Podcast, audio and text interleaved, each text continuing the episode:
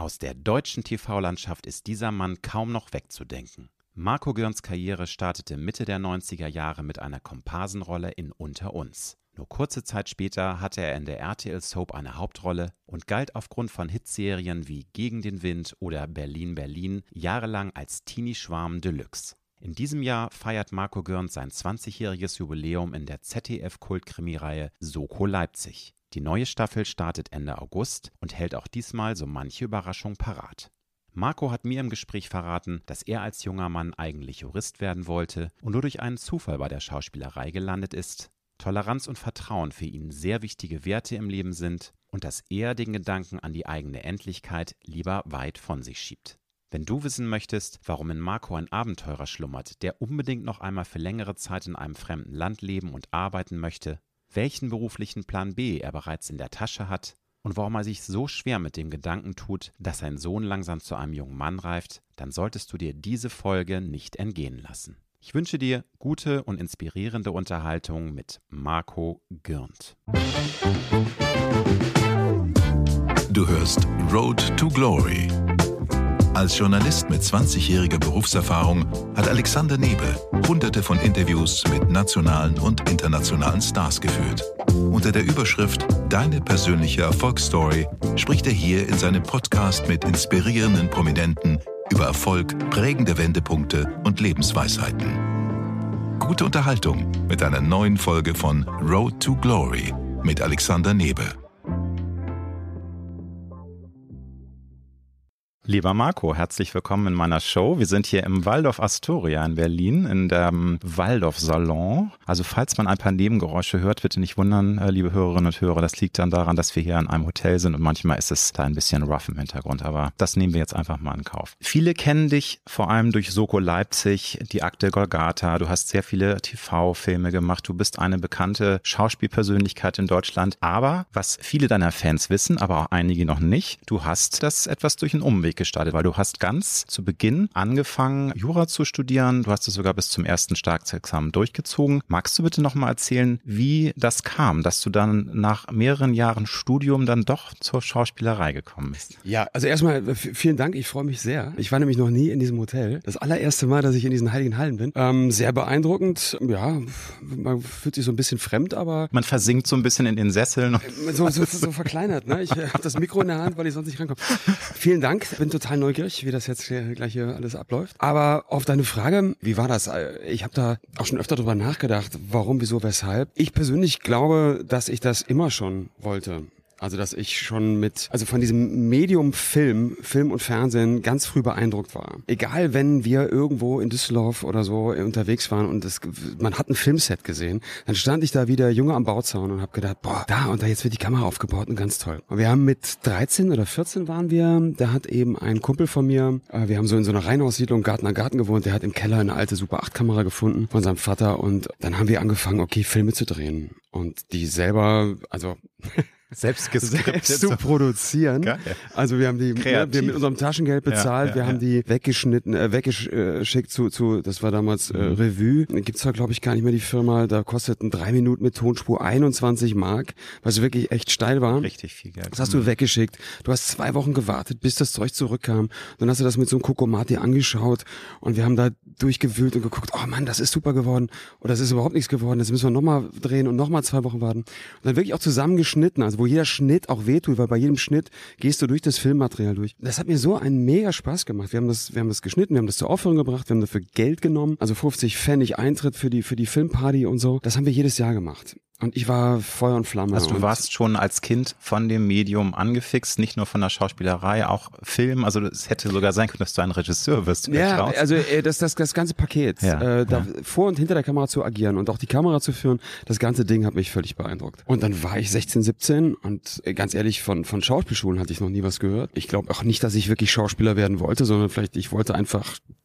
James Bond sein oder so. Ja, das, also das. Äh, da, gleich so den um, äh, Umwege kein, sind nicht erwünscht gleich von null auf Genau, 1000. ich wollte direkt da rein so und äh, und dann habe ich mich in Köln bei einer Agentur beworben. Das war tatsächlich eine Unterabteilung des Arbeitsamtes. Frau Ziemann und Frau Ach. Öktemer heißen die beiden, hießen die beiden. Das ist ja nur wirklich schon Wahnsinn, 35 Jahre her, ja.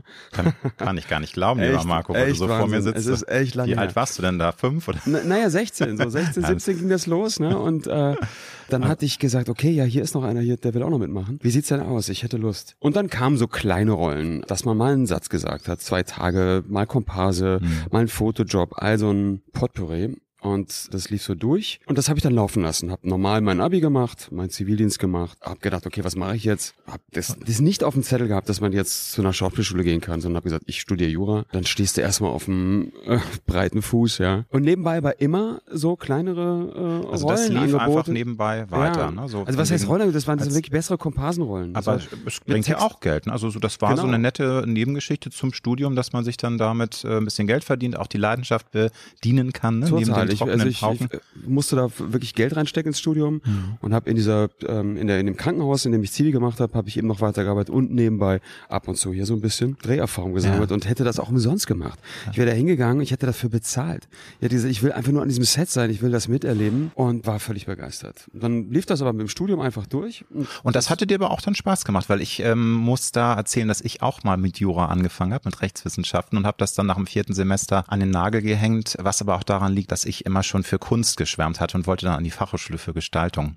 Also ich habe vier Semester Jura äh, studiert und merkte dann aber schnell, das ist doch nicht das Richtige, weil es war eine Alternative zu meinem Wunschstudium. Ähm, das war Kommunikationsdesign. Ich wollte Grafikdesigner werden. Du siehst, ich äh, bin es auch das nicht geworden. Ich bin am Ende ja. Journalist geworden. Das Leben ist manchmal voller Überraschung, aber ich fand es eben auch wirklich so trocken, wie es mir viele angedroht hatten. Du hast es ja offensichtlich doch verinnerlicht. Du hast dann auch Lust darauf gehabt, diesen ganzen Kram so aufzusagen, weil alle sagen, du musst dieses Studium durchziehen. Der Job ist dann spannend. Also auch gerade wenn du irgendwie dann wirklich Gerichtsfälle hast und dann an der Front dann Menschen helfen kannst.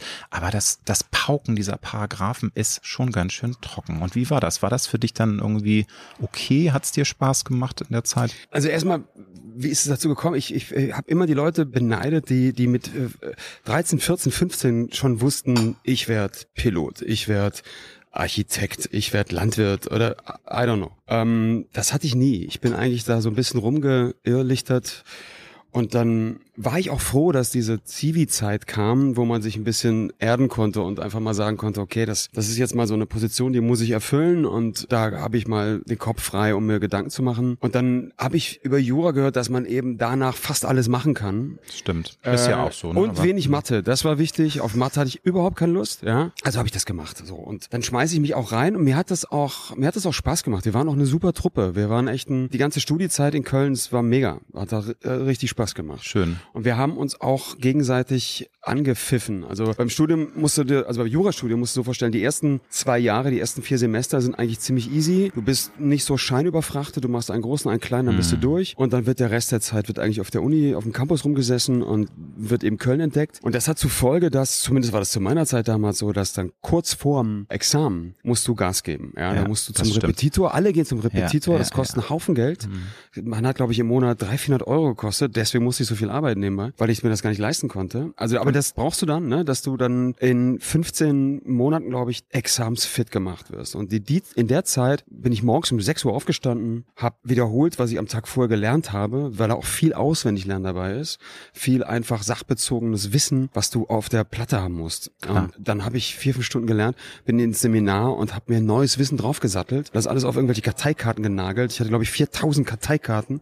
Das war noch alles diese analoge Zeit. Und die habe ich auswendig gelernt. So, das, das hat keinen Spaß gemacht, aber, logisch. aber mich hat's macht natürlich... Lernen macht nicht immer Spaß. Es sei denn, du bist so ein ähm, von, von der Genetik bevorzugter, der irgendwie dem das alles zufliegt. Es gibt ja Menschen, die saugen alles auf wie ein Schwamm und denen macht Lernen überhaupt nichts aus, auch weil sie ein fotografisches Gedächtnis haben. Also es gibt ja Menschen, die trotzdem sehr intelligent sind, aber sich mit dem Lernen eher schwer tun. Gibt es da ganz viele Fa- Facetten. Also ich, ich höre das so raus, du warst da glaube ich so in between. Ne? So, du hast das irgendwie ganz gut aufgenommen, aber ja, und ich, ich mochte auch die, das war jetzt keine wirkliche Challenge oder wenn Ja, man an sich ja. selber. Es gab eine Regelung, die wurde damals eingeführt, das war so, so sogenannte Freischussregelung. Wenn man nach sieben Semestern scheinfrei ist, kann man sich zum Examen anmelden und dann, egal wie das ausgeht, ja, wenn das nicht so ausgeht, wie du es möchtest, darfst du, hast du noch mal zwei volle Versuche. Okay. Das heißt, jeder wollte scheinfrei nach sieben Semester, oder ich wollte das zumindest, weil ich das auch schnell abschließen wollte, um dann ins Examen gehen zu können. Das war dann auch so und dann sind wir da reinmarschiert. Ja, und da war dann parallel dazu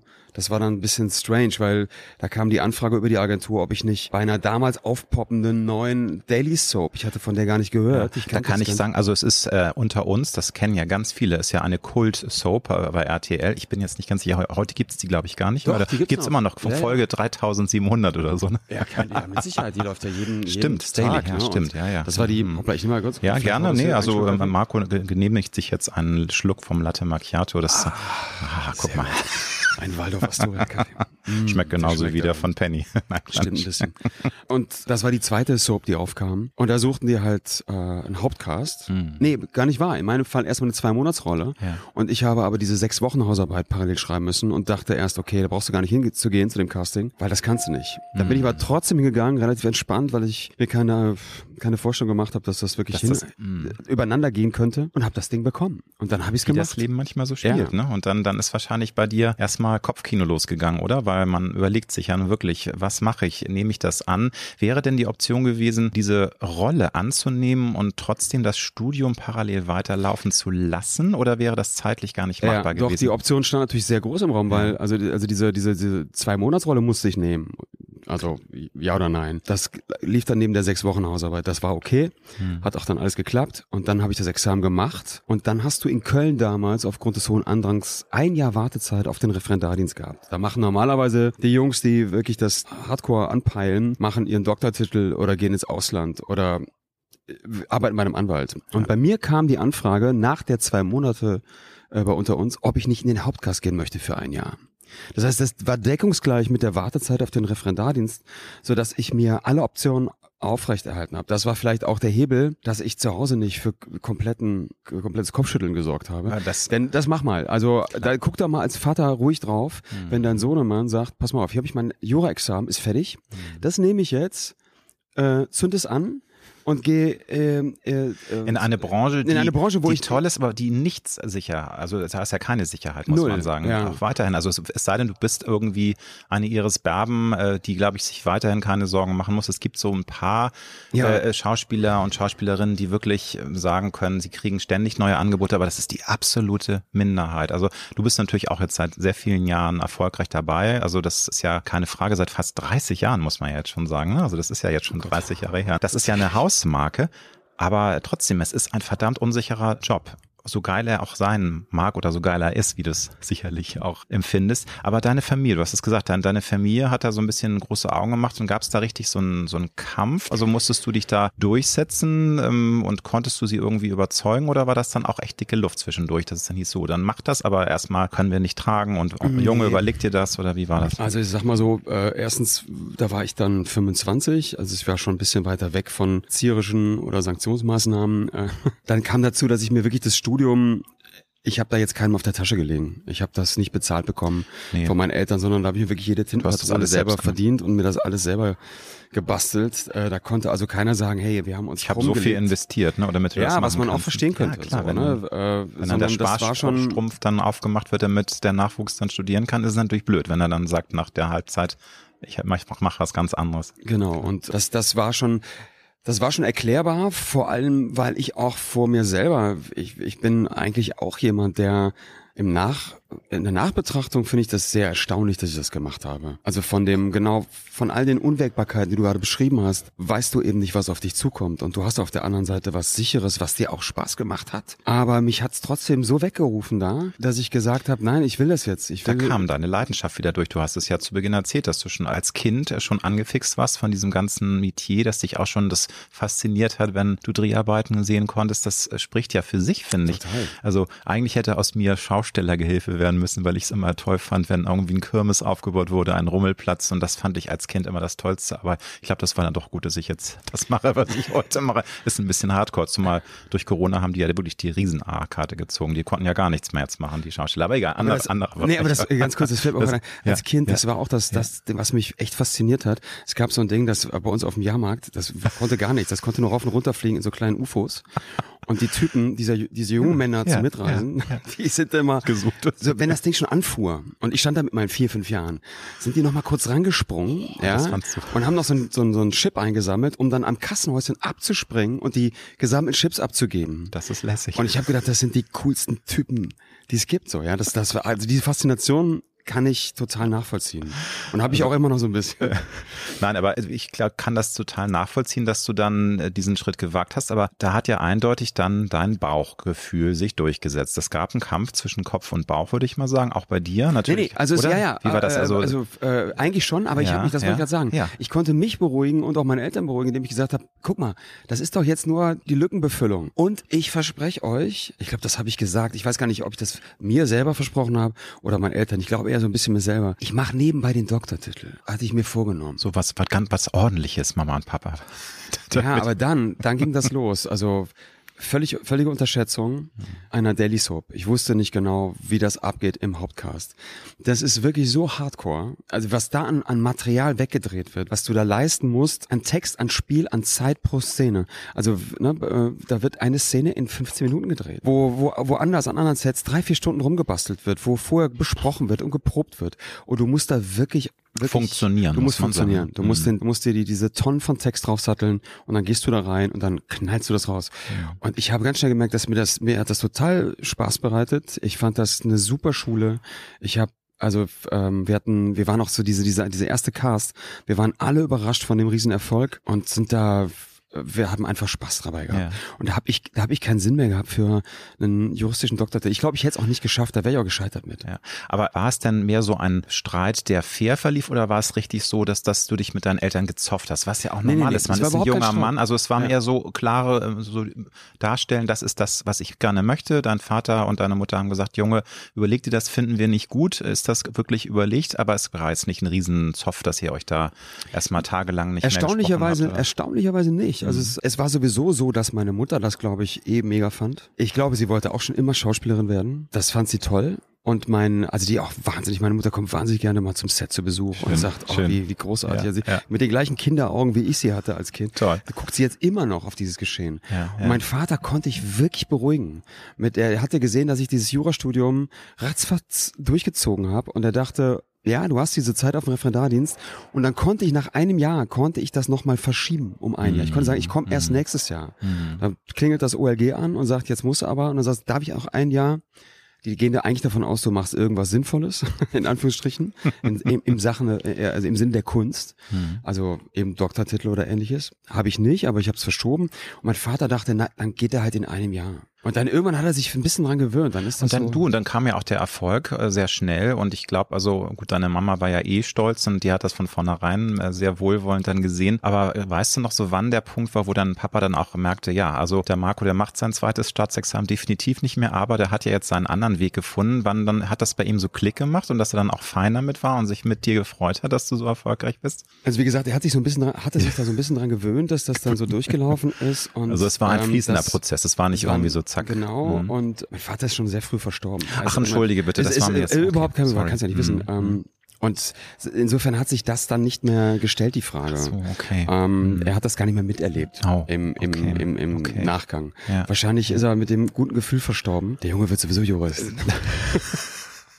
Ja, aber Nein, alles gut, so ist das gut. ja. Sorry, da hätte ich natürlich besser recherchieren müssen, mein Lieber.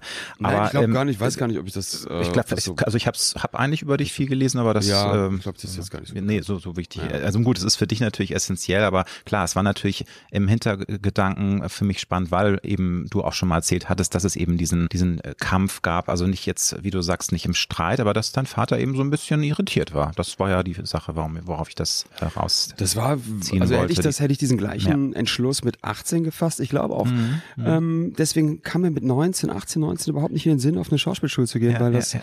unterbewusst hab ich, war mir klar, mit sowas musste gar nicht kommen. Kannst du im Nachhinein sagen, wie dich deine Eltern, nun ist deine Mama äh, ja viel länger jetzt an deiner Seite, wie dich deine Eltern geprägt haben als Kind und als junger Mann? Was haben die dir mitgegeben? Also ich höre raus, die haben auch gesagt, Junge, lerne schnell auf eigenen Beinen zu stehen. Es gibt tausende von Studentinnen und Studenten, die heute unterstützt werden, was völlig okay ist, das meine ich gar nicht wertend, aber dass die gesagt haben, Marco, ähm, sieh zu, du musst da auch dann deine Sachen finanzieren und wir können es vielleicht nicht, wollen es nicht. Ähm, war das streng, hart, aber gerecht schlecht oder wie war das so? Also wie haben sie dich geprägt und wie haben sie dich auf den Weg gebracht? Das hatte mit vielen Dingen zu tun. Also ich glaube, dass Schule ging bei uns immer vor. Das war immer, immer sehr wichtig. Und ich schätze auch, dass, also auch im, im Jurastudium wäre mit Sicherheit mehr Unterstützung da gewesen. Wir waren damals finanziell ein bisschen angespannt. Da war nicht Gut, so dann stellt sich die Frage ja nicht weiter. Also es gab gar keine Alternative. Es war, du musstest einfach sehen, dass du es finanzierst. Was ja auch eine gute Schule ist. Das, Absolut, das ist also ja ich möchte das auch gar nicht schmälern. Ne? Ja, mhm.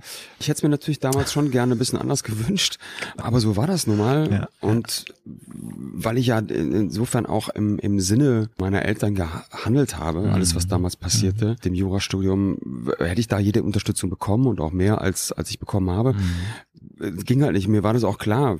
Geht jetzt halt nicht. Und insofern war das immer in meinem Denken verankert, dass ich relativ früh schon angefangen habe, Zeitungen auszutragen, irgendwelche Nebenjobs zu machen, in den Ferien immer gejobbt habe, damit dann auch ja, die Sommerferien waren immer zweigeteilt, drei Wochen Arbeit, drei Wochen Interrail. So lief das Aber immer ab. Und das, das war schon ganz früh eigentlich bei mir eingesunken, dass wenn, dann musst du das alles selber machen. Aber also mit Prägen meine ich auch, haben denn deine Eltern dir auch dann äh, auch Freiräume gelassen, auch als junger Mann? Also konntest du als Teenager dann mal schon mal mit Freunden mal länger weg sein? Also wie war das? War das eher so ähm, strikt? Und ich finde, streng muss ja nichts Schlechtes sein. Das ist ja jeder Familie selbst überlassen. Also verstehe mich da bin ich falsch. Aber war das schon so, dass die drauf waren, Mensch, der Marco, der muss sich auch selbst erfahren, der muss äh, seine Flügel ausbreiten und ein bisschen sich ausprobieren oder haben die schon versucht, dich so auf den Weg zu bringen und mhm. nach gewissen Werten zu prägen? Wie war das, wenn du jetzt darauf zurückblickst? Also meine, meine Mutter war da eigentlich mal sehr cool. Die hat auch heut, heute noch ein sehr junges Mindset, finde ich. Und mein Vater war schon sehr in einem, in einem tradierten, konservativen Denken verhaftet. Der hat also schon ein bisschen geschaut, ähm, was, was macht der Junge, mhm. mit wem umgibt er sich. Mhm. Und äh, ich war zum Beispiel auf einer Schule, die, die war wirklich weit, weit, weit weg. Also nicht weit, weit, weit, die war zwölf Kilometer. Ich habe aber auf dem Dorf gewohnt, da fuhr einmal ein Schulbus hin morgens und nachmittags einer zurück. Das heißt, wenn du den verpasst hast, weil die Schranke unten war, dann musstest du mit dem Rad hinfahren zu dem Schulbus zur Haltestelle. Die war schon eine Viertelstunde weg und dann fuhrst du noch mal eine halbe Stunde mit dem Bus dahin. Wenn du den Bus verpasst hast, dann musstest du über Land, äh, über die Landstraßen bei Wind und Wetter mit dem, ne, mit dem Fahrrad hineiern. Auch eine äh, Ansage. Also das heißt, du nichts mit Helikoptereltern, die ihr Kind. Nee, das war ja eh anders. Ich meine, ich ganz weiß, ehrlich, ich gerade sagen, wir dass das ja damals, ist, wir hatten, ging gar nicht anders. Ich, ich, ich, wir hatten ja so viel Freiräume, weil wir nicht über, über, überwacht waren. Ja. Keiner wusste, wo du warst und du konntest auch nicht immer permanent anrufen. Ich, ich denke da so oft dran, jetzt mal einen kleinen, kleinen Gedankensprung. Wir haben mit 17 habe ich angefangen, dann mit dem Rucksack durch, durch Europa zu fahren. Wir sind also immer nur eigentlich losgefahren, ohne zu wissen, wo wir hinfahren. Und Toll, dann fährst du drei, vier Wochen ne? weg. Hm. Und ich war auch nie der Typ, der unterwegs wahnsinnig viel angerufen hat oder Karten geschrieben hat. Das heißt, die Eltern haben gedacht, okay, jetzt ist er weg. Ja. Und nach drei, vier Wochen ist er wieder da. Ja. Und dazwischen, man weiß es nicht. Das wäre hatten, ja undenkbar heute. Also ich glaube, da ja, würden ja einige ich, Eltern ich kann schon das total nachvollziehen, bringen. Ja, dass ich heute, ich kriege ja, äh, mein, mein Sohn ist 17 und ich denke die ganze Zeit, ja, also ich habe das, ich denke den die ganze Zeit mit und muss mich selber ein bisschen runternehmen und sagen, lass ihn laufen, lass ihn laufen. Ja, das ist aber, aber klar, du hast es immer auf dem Zettel, ähm, dass da was passieren kann. Und jetzt verstehe ich zum ersten Mal natürlich die Sorge, wenn ich dann mal angerufen habe nach zwei Wochen. Junge, wo bist du denn? Ja, was machst du? Warum meldest du? Du wolltest dich doch anrufen. Ja, habe ich nicht. Aber so ich ist kein das Kleingeld. Ja. Das war ja auch noch damals. Das wollte ich gerade sagen. Es war halt die Zeit, wo es noch keine Handys gab. Aber ich wollte noch mal fragen zu diesem. Ja, ich habe ja, den, Gedanken, den Gedanken verloren. Ne?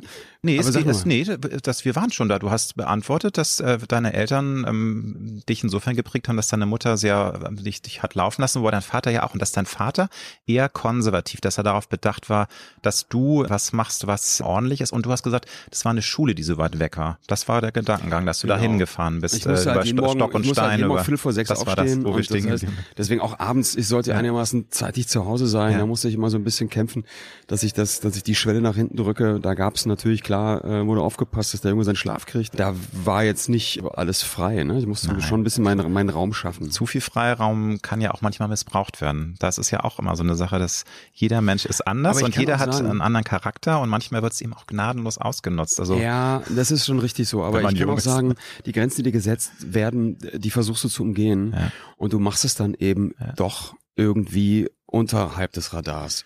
Und deswegen, ich meine, das ist jetzt keine, ach, weiß ich nicht, ob das der weiße letzter Schluss ist, aber ich glaube, wenn du, wenn du es offen spielst und auch nicht mit, mit irgendwelchen Sanktionen, das heißt, wenn viel Kommunikation da herrscht, äh, vorherrscht, dann erfährst du mehr als im anderen Fall, weil die Kids machen es eh glaube ich. Hm. Also die suchen sich ihren Raum. Das stimmt. Und irgendwann ist es dann auch vorbei. Irgendwann ja. ist dann der Erziehungsauftrag mh, hm, erfüllt und ich sehe mich jetzt zum Beispiel in so einer komischen Übergangsphase, wo mein Sohn ist 17, ich kann jetzt nicht mehr so wahnsinnig viel Einfluss nehmen. Was jetzt gebraucht ist, ist glaube ich so der, äh, der Buddy mit ehemaligem Erziehungsauftrag mhm.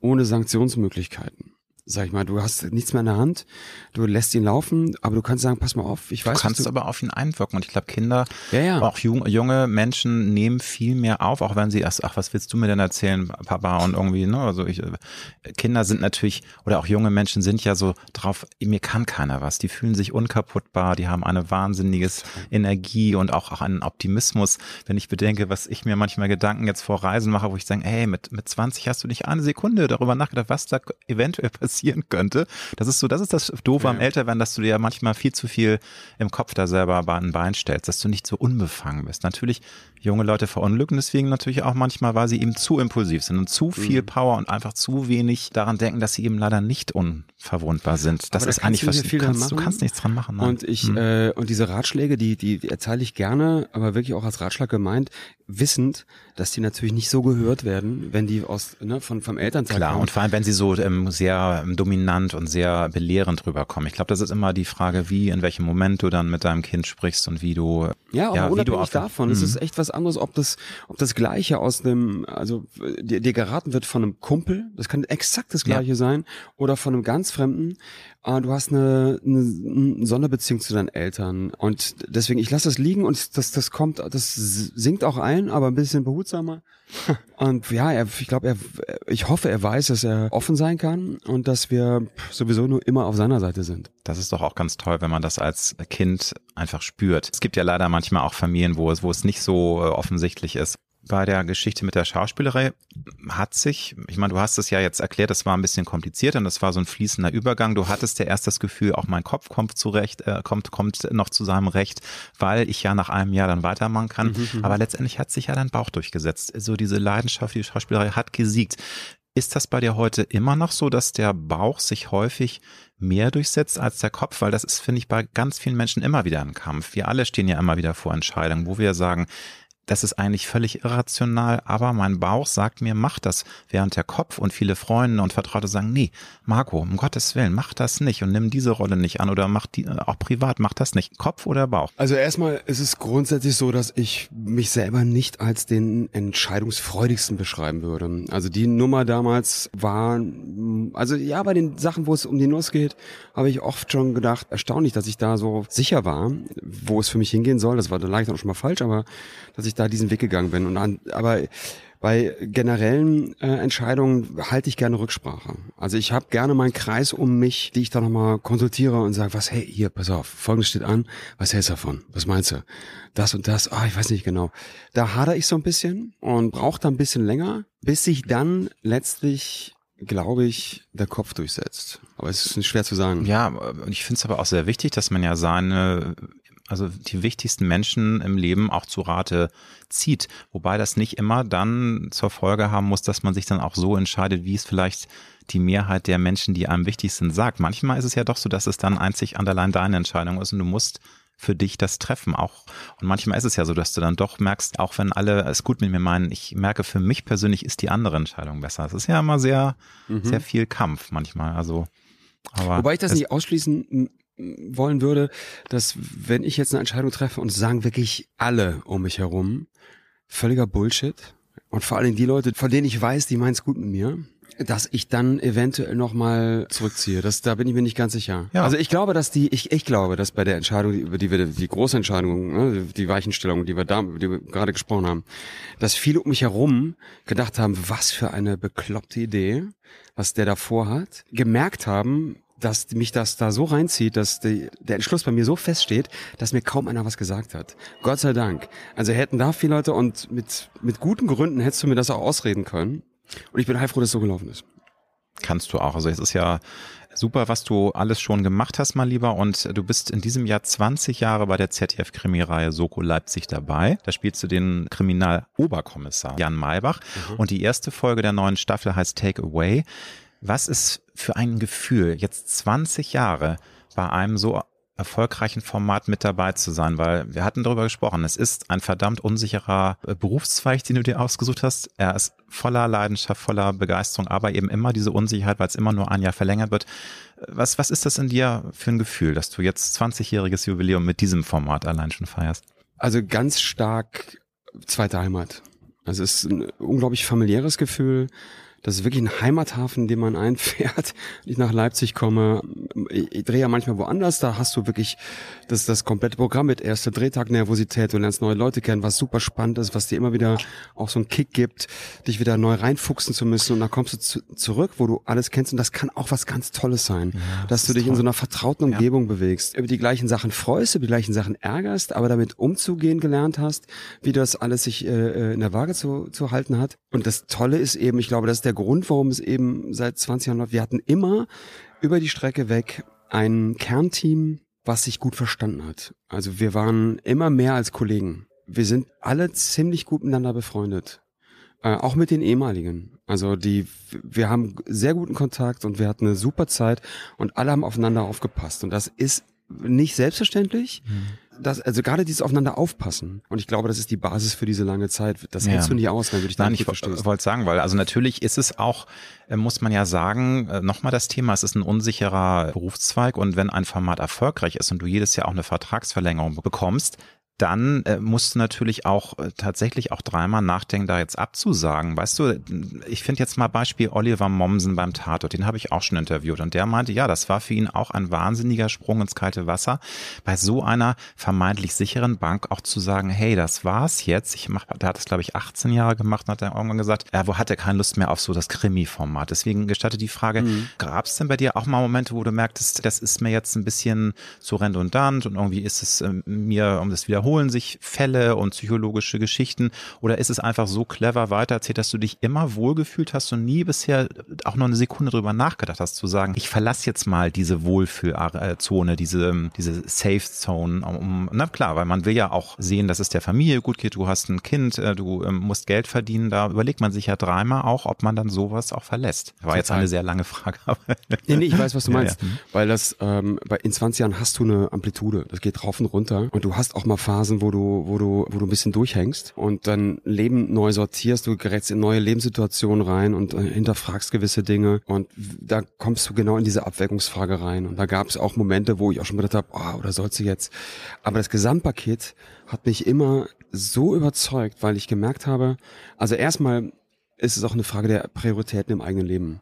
Ich habe relativ schnell, nachdem wir angefangen haben, also zwei, drei Jahre nach, nach, nach Drehstart, ist unser Sohn geboren und ich habe relativ schnell gemerkt, das ist ja unglaublich, was du da erlebst. Da willst du Teil dessen sein. Du willst auf jeden mhm. Fall deinen Sohn aufwachsen mhm. sehen. Mhm.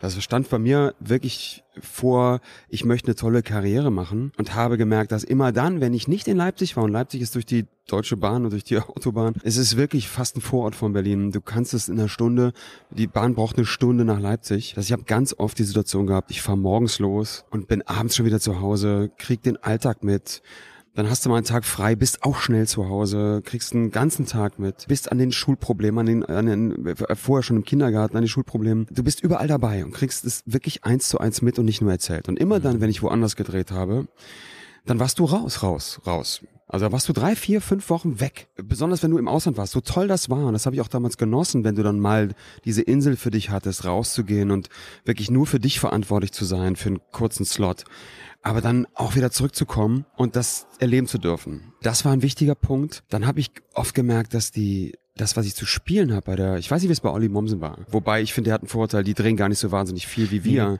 Also haben, bei, bei ihm war das Argument, dass er sagte, er hat einfach keine Lust mehr, mit einer Pistole rumzuhantieren und diese Kommissarrolle auszuüben. Das war einfach, jetzt hat er ja sehr viel mehr, so teilweise auch, ähm, ja, nicht, nicht Romantic Comedy, aber hat ja teilweise auch so, ähm, ja, Dramedies gemacht mit ernstem Hintergrund. Er hatte auf das Genre keine Lust mehr. Das war, glaube ja. ich, das, was so die Quintessenz seiner Entscheidungen beinhaltete. Also dieses, er hat aber auch gesagt, das war, also er hat gedacht, nachdem er dann mal meinte, ich äh, kündige, dachte er, ich bin der bescheuertste Mensch der Welt. Also der konnte das gar nicht glauben, nachdem er diese Entscheidung gefällt hat. Ja, glaube ich. Das ist Beim Tatort ist natürlich äh, einfach eine Hausmarke. Das ist echt, ne? also, das ist, also, mhm. kann mir vorstellen, dass das schwerfällt. Mhm. Ich dagegen habe auf das Genre total Lust. Dann ist es bei uns immer schon so gewesen, dass die Produzenten versucht haben, auch das ZDF selber von der Redaktion, uns ein Privatleben zu geben. Also wir haben immer private Konflikte auch zu bewältigen gehabt.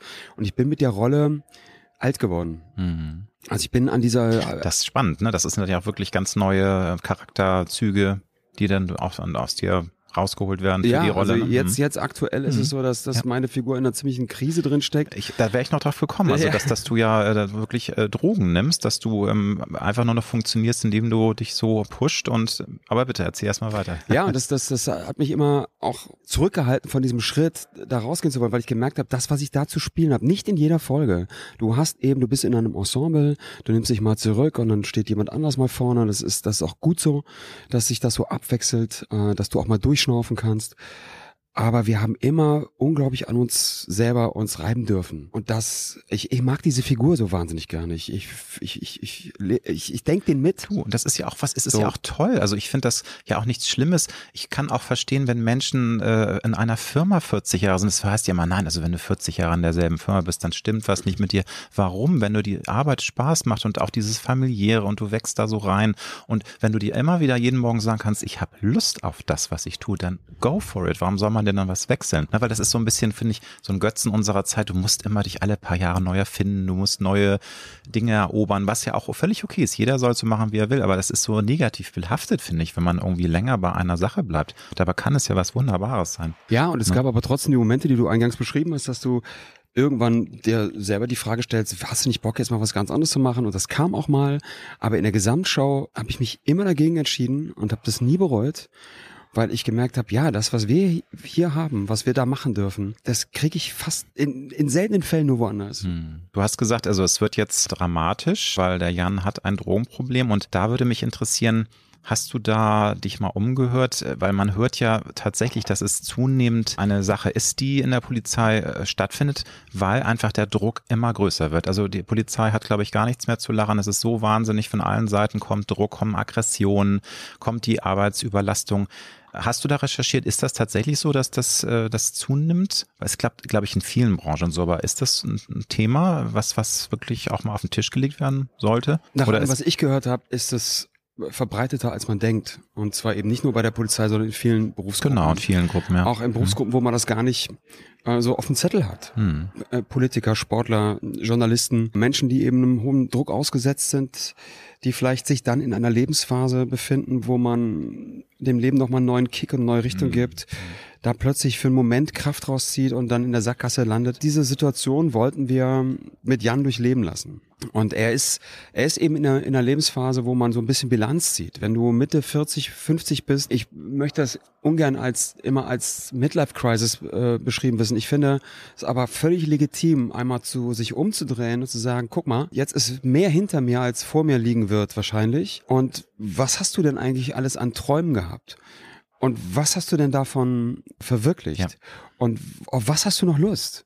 Und wenn du darauf noch Lust hast, dann wird es langsam Zeit, das auch mal anzugehen. Und da kannst du bei diesem Gedankenspiel kannst du, das kann dich beflügeln, das kann dich aber eventuell auch sehr nachdenklich machen mhm. und zu dem Schluss kommen lassen, okay, jetzt muss ich mal komplett in die andere Richtung laufen äh, und da auch falsche Freunde hören oder die falschen Hilfsmittel zu Rate ziehen. In dem Fall war das bei der Figur Jan Maybach so. Und dann, dann gehst du mal diesen Weg. Mhm. Und dann wollen wir mal gucken, wo das hinführt. Ja. Wie er damit umgeht, wie die Kollegen damit umgehen, was da am Ende bei rauskommt. Also das ist, glaube ich, für, für Zuschauer nicht, nicht immer einfach zu ertragen, wenn jemand, den man so lange schon fast als Familienmitglied betrachtet, wenn der plötzlich so einen Weg einschlägt. Ja? Ich finde das total toll, dass das ZDF das gemacht hat und abgenickt hat und gesagt hat, komm, wir versuchen, wir beschädigen die Figur mal ein bisschen und mal schauen, was passiert. Mhm auch was das in dem Team macht. Rückblick in die Anfangszeiten deiner Karriere. Da ist es ja Fakt, dass du, also du bist heute ein Frauenschwarm und du warst damals ein Teenie-Schwarm. Hat das was mit dir gemacht? War das teilweise eine Herausforderung? Schmeichelt das? Nervt es manchmal auch? Ist es ein Wechselbad der Gefühle? Weil ich glaube, viele, die das nicht selbst erleben, können sich da gar kein Bild von machen. Das ist doch, also was da auf einen einprasselt. Wie war das damals für dich? Also war das so ein Wechselbad oder fandst du es einfach nur geil? Ja, das, also das war ja in, in Köln ging, äh, äh, 95 war das. Ich hatte vier Jahre in Köln gelebt, habe da studiert und äh, man ging abends weg und ging in die Clubs und stand vor den Türstellen der Schlange und äh, äh, vor dir ging die Tür wieder zu, du kamst nicht rein und äh, das, das ist eine ganz normale, ganz normale äh, Studenten-Lifestyle. Und mit einem Schlag bist du in, in einer Daily Soap und ich habe das gar nicht kapiert, weil das so schnell geht. Also du, du drehst das und es wird kurz danach ausgestrahlt. Und gerade damals hatte das eine hohe Aufmerksamkeit. Da gab es kaum Ablenkungsmedien wie jetzt. Ne? Das, das also da gab es noch nicht Instagram, noch nicht TikTok. Ja, also da gab es eben ähm, nur Fernsehen. So, hm, nicht YouTube. Fernsehen, Radio. Und, hatte und, natürlich einen riesigen Impact. Also du hattest noch, klar, du kannst heute über die neuen Medien, über Social Media auch ein Star werden, aber dieses Lagerfeuer war, war einfach klar. Also es gab ein Feuer, das war das Fernsehen oder Radio oder Zeitschriften. Und da, wenn du da stattgefunden hast, dann warst du sehr schnell überall. Und heute gibt's halt mehr so diese ja. Bubbles, weißt du, jeder hat so seine Filterblase und dein, dein Junge schaut sich wahrscheinlich Sachen an und findet Leute cool, von denen du noch nie was gehört hast. Früher, also noch vor 15, 20 Jahren gab es halt auch sowas wie Wetten das. Und da war halt, glaube ich, das Gesamtbild noch etwas ähm, homogener. Ich glaube, da waren Stars überall bekannt und auch, also ich glaube, das war in deiner Zeit, wo das losging, noch ein größerer Einschlag, oder? Also wie du sagst, das ja, war Wahnsinn. Ja, ne? ja, ja, und das, äh, das war schon, die, diese Daily Soaps waren eigentlich der erste Step dahin, dass man eine, eine dass, dass sich andere öffentliche Personen rauskristallisiert haben. Mhm. Und ich hatte das nicht auf dem Zettel, wie schnell das, ich habe im Unicenter gewohnt. Der Unicenter ist ein riesen Wohnhaus in Köln, in einer 16 Quadratmeter Butze. Äh, war aber unter uns und bin da auf, jeden Tag mit dem Aufzug rauf und runter. Unten war ein Pennymarkt. Und nach zwei Monaten wurden die Sachen ausgeschaltet. Und keine drei Tage später war ein Ries war tierisch was los im Pennymarkt, wenn ich da meine Butter eingekauft habe. Und ich, das, das, diesen, diesen Schalter umzulegen, war das, schon krass, wirklich seltsam. War, mhm. war eine ziemlich konfrontierende Erfahrung, die dir aber erstmal Spaß macht. Also auch wenn du in wenn, du, da, wenn du abends ja. weggehst mhm. und, und äh, plötzlich tun die Türsteher so, als würden sie dich kennen und sagen, ja, Alter, komm rein. Was ist denn jetzt los? Mhm. Also die, die Umgebung reagiert ganz anders. Das hält, das hält eine Zeit lang an. Das hält so, so ein paar Wochen an, wo du sagst, boah, ist das, das ist irgendwie angenehm. Und dann kippt es irgendwann dass du merkst, ich sitze in der Bahn und da kommt eine Schulklasse rein. Genau, alle fangen an zu kuscheln äh, und kichern. Und das ist mir jetzt Mädels, ne? unangenehm. Ne? Ich sitze sitz hier doch ganz ruhig. Ich, mm. Mir geht's doch gerade nicht so gut. Ich will das jetzt nicht. Und du möchtest auch keine Person der Öffentlichkeit sein. Das ist halt ich will das jetzt, Krux, ist jetzt ne? auch unangenehm von ja, den anderen ja, ja, Leuten, also weil es immer so wirkt, als würde ich mich wichtig machen. Wenn jetzt jemand anders unbedingt ein, ein Poesiebucheintrag von mir, dann habe ich das selber in Frage gestellt, diese Wichtigkeit. Ich hatte damals nebenbei ja noch im Krankenhaus gearbeitet. Und plötzlich war diese Tätigkeit also wenn ich morgens ins Zimmer reingekommen bin im Krankenhaus und habe einen Patienten gepflegt, die hat nicht diese Resonanz gehabt wie die Tätigkeit bei unter uns. Und du fängst an, so eine Wertigkeit aufzubauen ja, und auch ja. zu bewerten, wenn Leute mit dir in Kontakt treten wollen, merkst du, das geht nicht um dich. Hm. Es geht jetzt gerade um die Projektionsfläche. Das, das ist immer so klar. Das und, muss man auseinanderhalten, äh, ja. Und fühlte mich dann fast ein bisschen, ich sag mal, wie soll ich sagen, vielleicht ein bisschen eifersüchtig auf die eigene Projektionsfläche. Du willst doch gar nichts von mir. Du willst doch was von dem Typen, ja, den du im Fernsehen gesehen aber viele, hast. viele, also es ist heute immer noch so, dass viele es nicht auseinanderhalten können, dass es eben, dass du einen Charakter spielst und dass es nicht die Figur ist aus dieser Serie, sondern dass, dass du ja ein eigenes Wesen hast. Das ist jetzt auch nicht ja. als Vorwurf gemeint, aber das ist bei einigen, die, die verstehen das nicht. Die, verstehen die denken, dass das einfach, dass du der bist, der da auch in dieser Serie mitspielt und genau dieser Charakter auch privat bist. Absolut.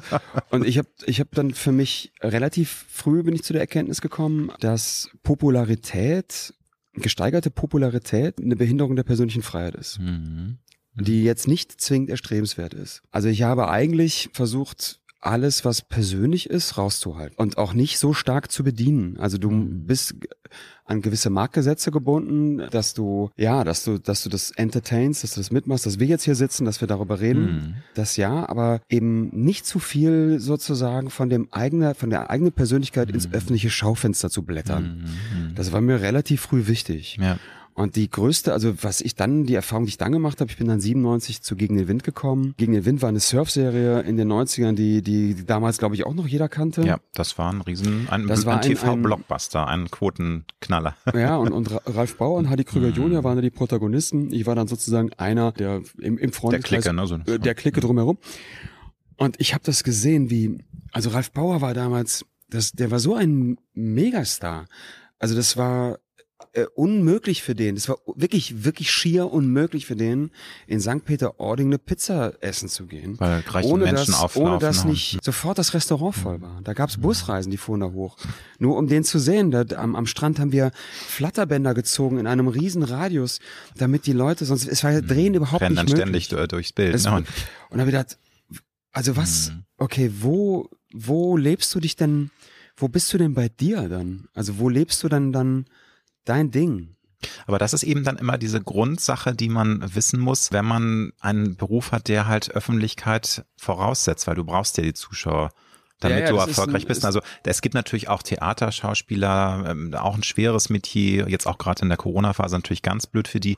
Da kann man dann sagen, ich, ich äh, erfülle diese Leidenschaft und ich lebe das aus, aber trotzdem bin ich nur in einer kleinen, äh, etwas elitären Clique bekannt. Aber so, sobald man ja wirklich in einem Massenmedium auftritt, ist es halt dann das Segen und Fluch. Du bist Also halt, ist, ja, ne? ist eine, das der ist so- Schritt so, A so, ist auch B. Ne? so Also, eine ver vergiftete, das- äh, ja. vergifteter Drops. Stimmt, Weil ja, du, du, du genie- genießt es schon, wenn du, Mm. wenn du nicht nur, wenn du die, die Resonanz bekommst, wenn du eine Re- Reflexion bekommst, das, das tut dir gut. Und du merkst, also so ist es zumindest bei mir, wenn das überschlägt, habe ich das Gefühl, mich zurückzuziehen oder zurückziehen zu müssen. Und ich, ich finde das als, ich betrachte das als sehr angenehme Begleiterscheinung, dass durch die vielen anderen Ablenkungsmedien man nicht mehr so im Fokus Ja. steht, wenn man jetzt in einer Serie über Jahre eine Figur spielt. das stimmt, ja. Ich bin, ne, man ist eben Mhm. nicht Professor Brinkmann aus der Schwarzwaldklinik, sondern dass das mitläuft und Mhm. dass das Publikum auch distanzierter ist. Und mir persönlich fällt es auch sehr leicht, dann damit umzugehen, wenn jetzt jemand entgegenkommt und sagt, hör mal, bist du nicht?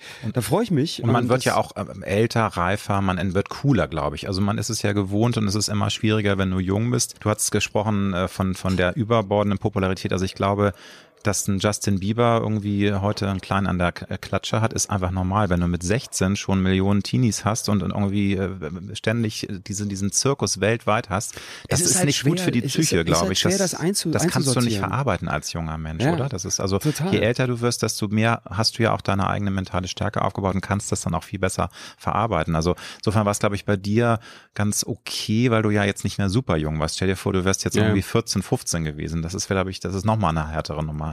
Das geht ja kenn- häufig auch ich in die kenn- Hose dann leider. Ich kenn, ne, ja, ich kenne auch kriegen. Leute, die Mhm. super mit umgegangen sind, die irgendwo eine Erdung erfahren haben und dir irgendjemand auch gesagt hat, pass auf, diese Aufmerksamkeit, die dir zuteil wird, die ist ein bisschen zu weit in die Mhm. richtige Richtung gelaufen. So, die ist, das ist, das darfst du nicht überbewerten. Das ist auch sofort weg, wenn du hier, wenn das, wenn das hier vor, vorbei ist. Es hat nichts mit dir zu tun. Und wenn du das verinnerlicht hast, dann, dann geht es. Man darf das eben nicht persönlich nehmen. Es ist ja häufig so im Leben, es fließt und es äh, manchmal kriegt man auch gar nicht mit, wenn sich Dinge verändern, weil es einfach so über eine gewisse Zeit passiert.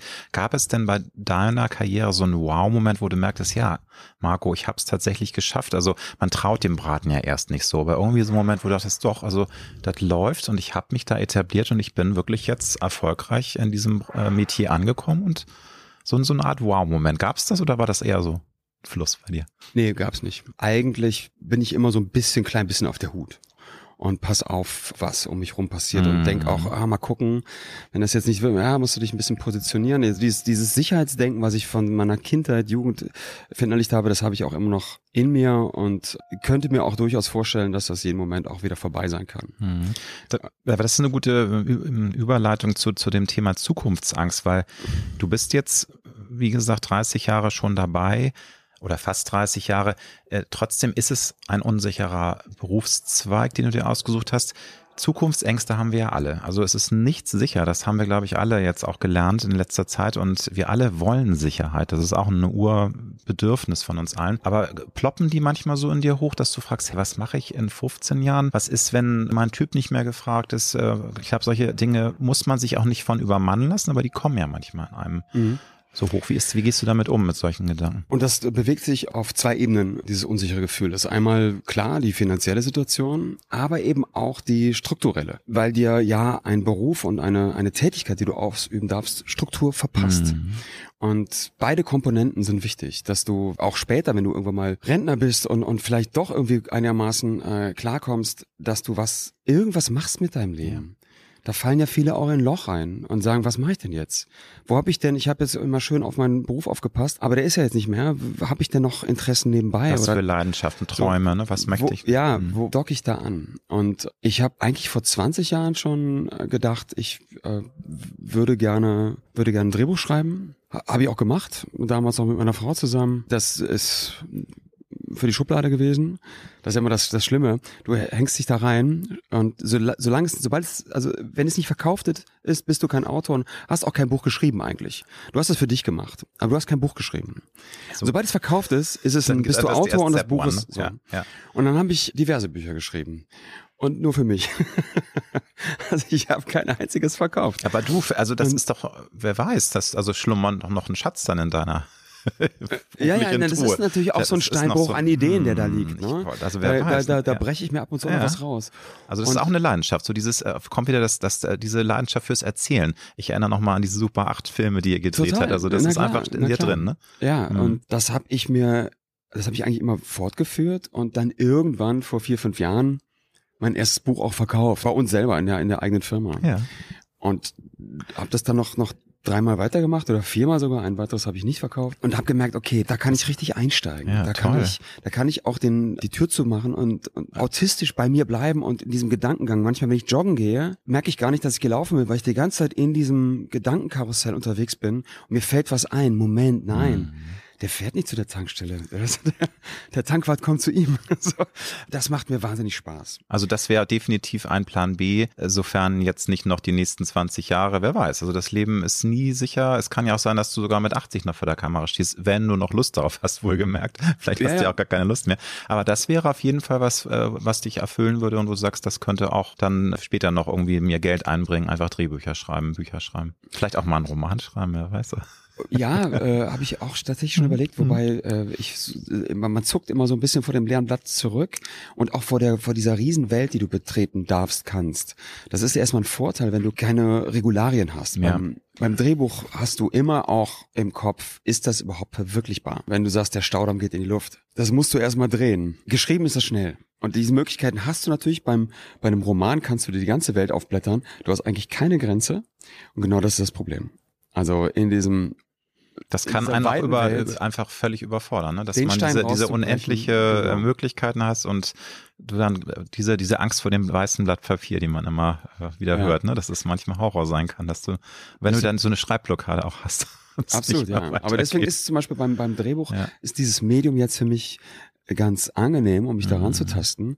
weil mir diese Begrenzungen, man kann das als, als Nachteil sehen, das kann aber auch ein positiver Rahmen sein, mhm. ja, innerhalb dessen du dich bewegen darfst. Und das Schöne war, das, das habe ich in dieser Pandemiezeit eben äh, gemerkt, das war super, um auf Null zu drücken, auf diese Pause-Taste und sagen, jetzt ziehe ich mich da mal in diese Welt zurück und kann, kann darüber nachdenken, ohne dass ich abgelenkt bin. Wenn du dich heute mit dem 30-jährigen Marco vergleichst, was magst du heute an dir viel lieber und was vermisst du vielleicht manchmal? Weil das ist ja, glaube ich, auch so eine Ambivalenz. Ich finde, älter werden ist was Schönes, aber manchmal denkt man auch, ach, ich hatte es vorhin schon gesagt, man ist als junger Mensch irgendwie noch ein bisschen mutiger, vielleicht noch leidenschaftlicher, macht sich nicht so viel einen Kopf über was alles passieren könnte. Wie, wenn du so jetzt auf, auf dein jüngeres Ich blickst, was mhm. gefällt dir jetzt mehr und was vermisst du? Schwierige Frage, weil ich finde es wirklich komisch. Die Zahl 50 sagt mir nicht viel. Ich habe irgendwie das Gefühl, ich warte immer noch auf die Altersweisheit. Also ich fühle mich eigentlich noch genauso wie, wie mit 30. Ich, manchmal denke ich, ich schaue noch genauso in die Welt. Nur was, dass was eben, Tolles. Nur dass eben alles so ein bisschen mellow ist.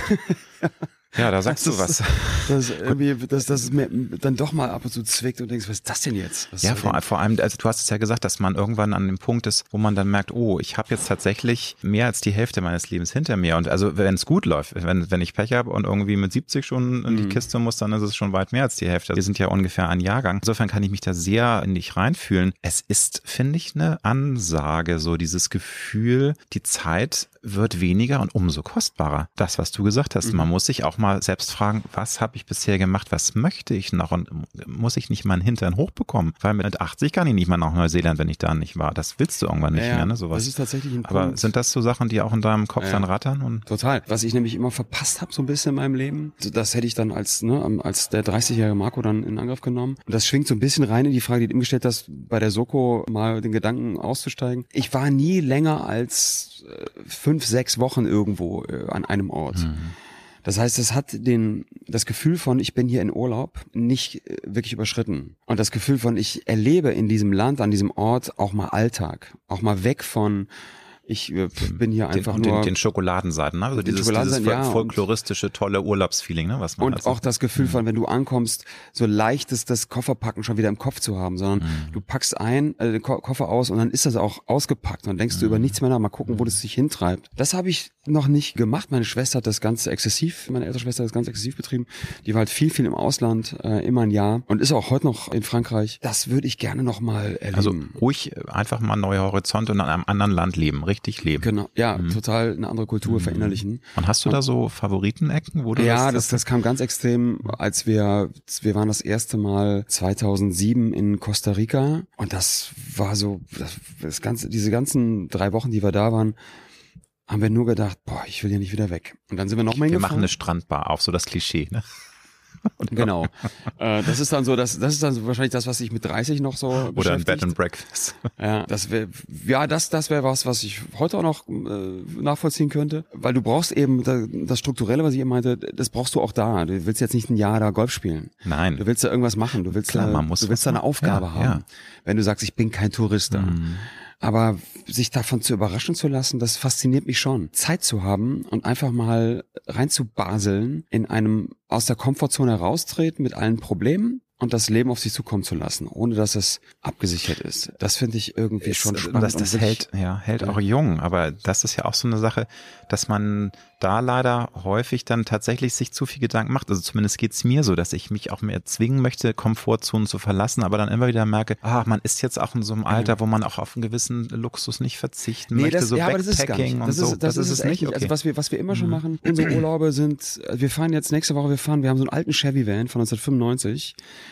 Der ist wirklich klapprig und wir wissen nicht, ob wir, wir sind damit auch schon mehrmals nach Italien gefahren und meistens wir liegen geblieben. Und das ist dann immer ein Riesending. Wie kommen wir doch nochmal nach Hause? Oder wo pennen wir heute? Bei welchem Bauern auf der Couch? Das machen wir immer noch so. Und wir fahren jetzt am, nächste Woche, wir fahren los. Das ist, das ist super, finde ich, weil das zeigt ja, wie jung du im Kopf bist. Da sage ich ganz ehrlich, das wäre mir zu unluxuriös nicht wissen, wo man Ja, ist nachher landet man in so einer ranzigen Bude. Aber es hat eben natürlich hat's einen doppelten Boden, also Ja. ne, oder so ein sicherer Sicherheitsboden. Wir fahren los und wir wissen nicht genau, wo wir pennen werden und wie wie es sich ausgeht. Wir haben uns eine Route gesteckt, wo es bestimmt ganz schön Gut, wird. also so. Äh, hab mir jetzt, ey, ich habe mir jetzt was gekauft. Ich habe mir eine Drohne gekauft. Geil. So eine so eine Handteller große, so eine Schön. ganz kleine. Ja. Einfach, weil ich gedacht habe, ey, wenn wir da mit dem Chevy runterfahren, da, na, da kommt so der dieses, ich filme das so so ein bisschen, gerne. ne? Ich film, von jedem Urlaub mache ich immer so einen Film. Toll. Und das will ich sehen. Das, da will ich, wir, wir gehen Wakeboarden und wir gehen surfen und das wollen wir alles machen. Ja. Das will ich eben einmal so, ein, so einer Drohne abtasten. Das lassen wir auf uns zukommen. Aber ich weiß, ich werde kaum pennen, weil ich liebe diesen Chevy. Ich schlafe ganz schlecht in diesem Ding. Es ist super heiß, das Bett ist zu kurz. Es wird also nicht luxuriös. Ich brauche nachher eine Woche, Um dich von den dem Schlaf Urlaub zu- aufzuholen. Also drei Wochen in der Karre, super. Aber danach bin ich im Eimer. Aber ich kann mir das jetzt bildlich gar nicht vorstellen. Das ist dann so eine Art Wohnmobil-Chevy, also so ein, so ein Kennst Van. du das A-Team? Ja, alte- doch, dann weiß so ich eine Bescheid. Karre, So, ah, aber mit einem Hightop. Also das Ding ist als Wohnmobil ausgebaut, 95 so. in, auf, äh, Aber- von, Amer amerikanischer Ausbau. Erregt Aufsehen, schätze ich mal, wenn ihr da fahrt, oder? Das, Äh, ja, ja, ja, schon. Also, Genau es, so. also es ist halt so der, das amerikanische, der amerikanische VW-Bus, sage ich okay, mal. ja, ja, also dann, dann weiß ich Bescheid. Wie tankst du Energien? Also wenn du jetzt mal irgendwie eine stressige, nervige Zeit hast, wir alle kennen das, äh, man weiß manchmal gar nicht, woran liegt das, man hat schlechte Laune, man fühlt sich abgespannt. Was machst du dann, um aufzutanken, um einfach so ein bisschen die Akkus wieder aufzuladen? Was sind da so deine Werkzeuge? Also tatsächlich war oder ist Joggen für mich ein Moment, wo ich auch von mir selber abschalte. Weil da keiner Zugriff auf mich hat, nicht mal ich. Dann bin ich so total bei mir und kann die Gedanken kreisen lasse- lassen. Also vor der bis zur Pandemie äh, Beginn äh, habe ich eben auch die Berlin-Marathons immer mitgemacht. Also richtig heftig, ne? Also nicht nur irgendwie fünf Kilometer, du bist da voll dabei. Ja, ja, das haben wir, das haben wir dann in den, in den Monaten davor läufst du dann wirklich 70, 80 Kilometer die Woche, versuchst du unterzubringen und dann guckst du auch die langen Läufe, dass du am Wochenende, wenn du dann eine drei Stunden Läufe machst, dass du um 6 Uhr aufstehst, dann zum Grunewald bin ich dann gefahren und dann, ja, dann bist du drei Stunden unterwegs. Ganz langsam, ganz ruhig und bleibst einfach bei dir. Ne? Wir haben das nie gemacht, um jetzt wahnsinnige Rekorde zu brechen, sondern einfach um dieses Erlebnis aufzunehmen. Das ist ganz toll. Aber also ist tatsächlich so meditativ, du ähm, also weil es für einige wird bedeuten, dass es äh, körperlicher Tüchtigung ist zwar toll und wichtig, aber das ist für mich nicht so das Runterkommen, weil das ist ja eigentlich das, wo du da, wo du dann auch wieder den Körper anspannst im positiven Sinne, aber es ist für dich einfach was, wo du einfach total den Kopf durchpusten kannst und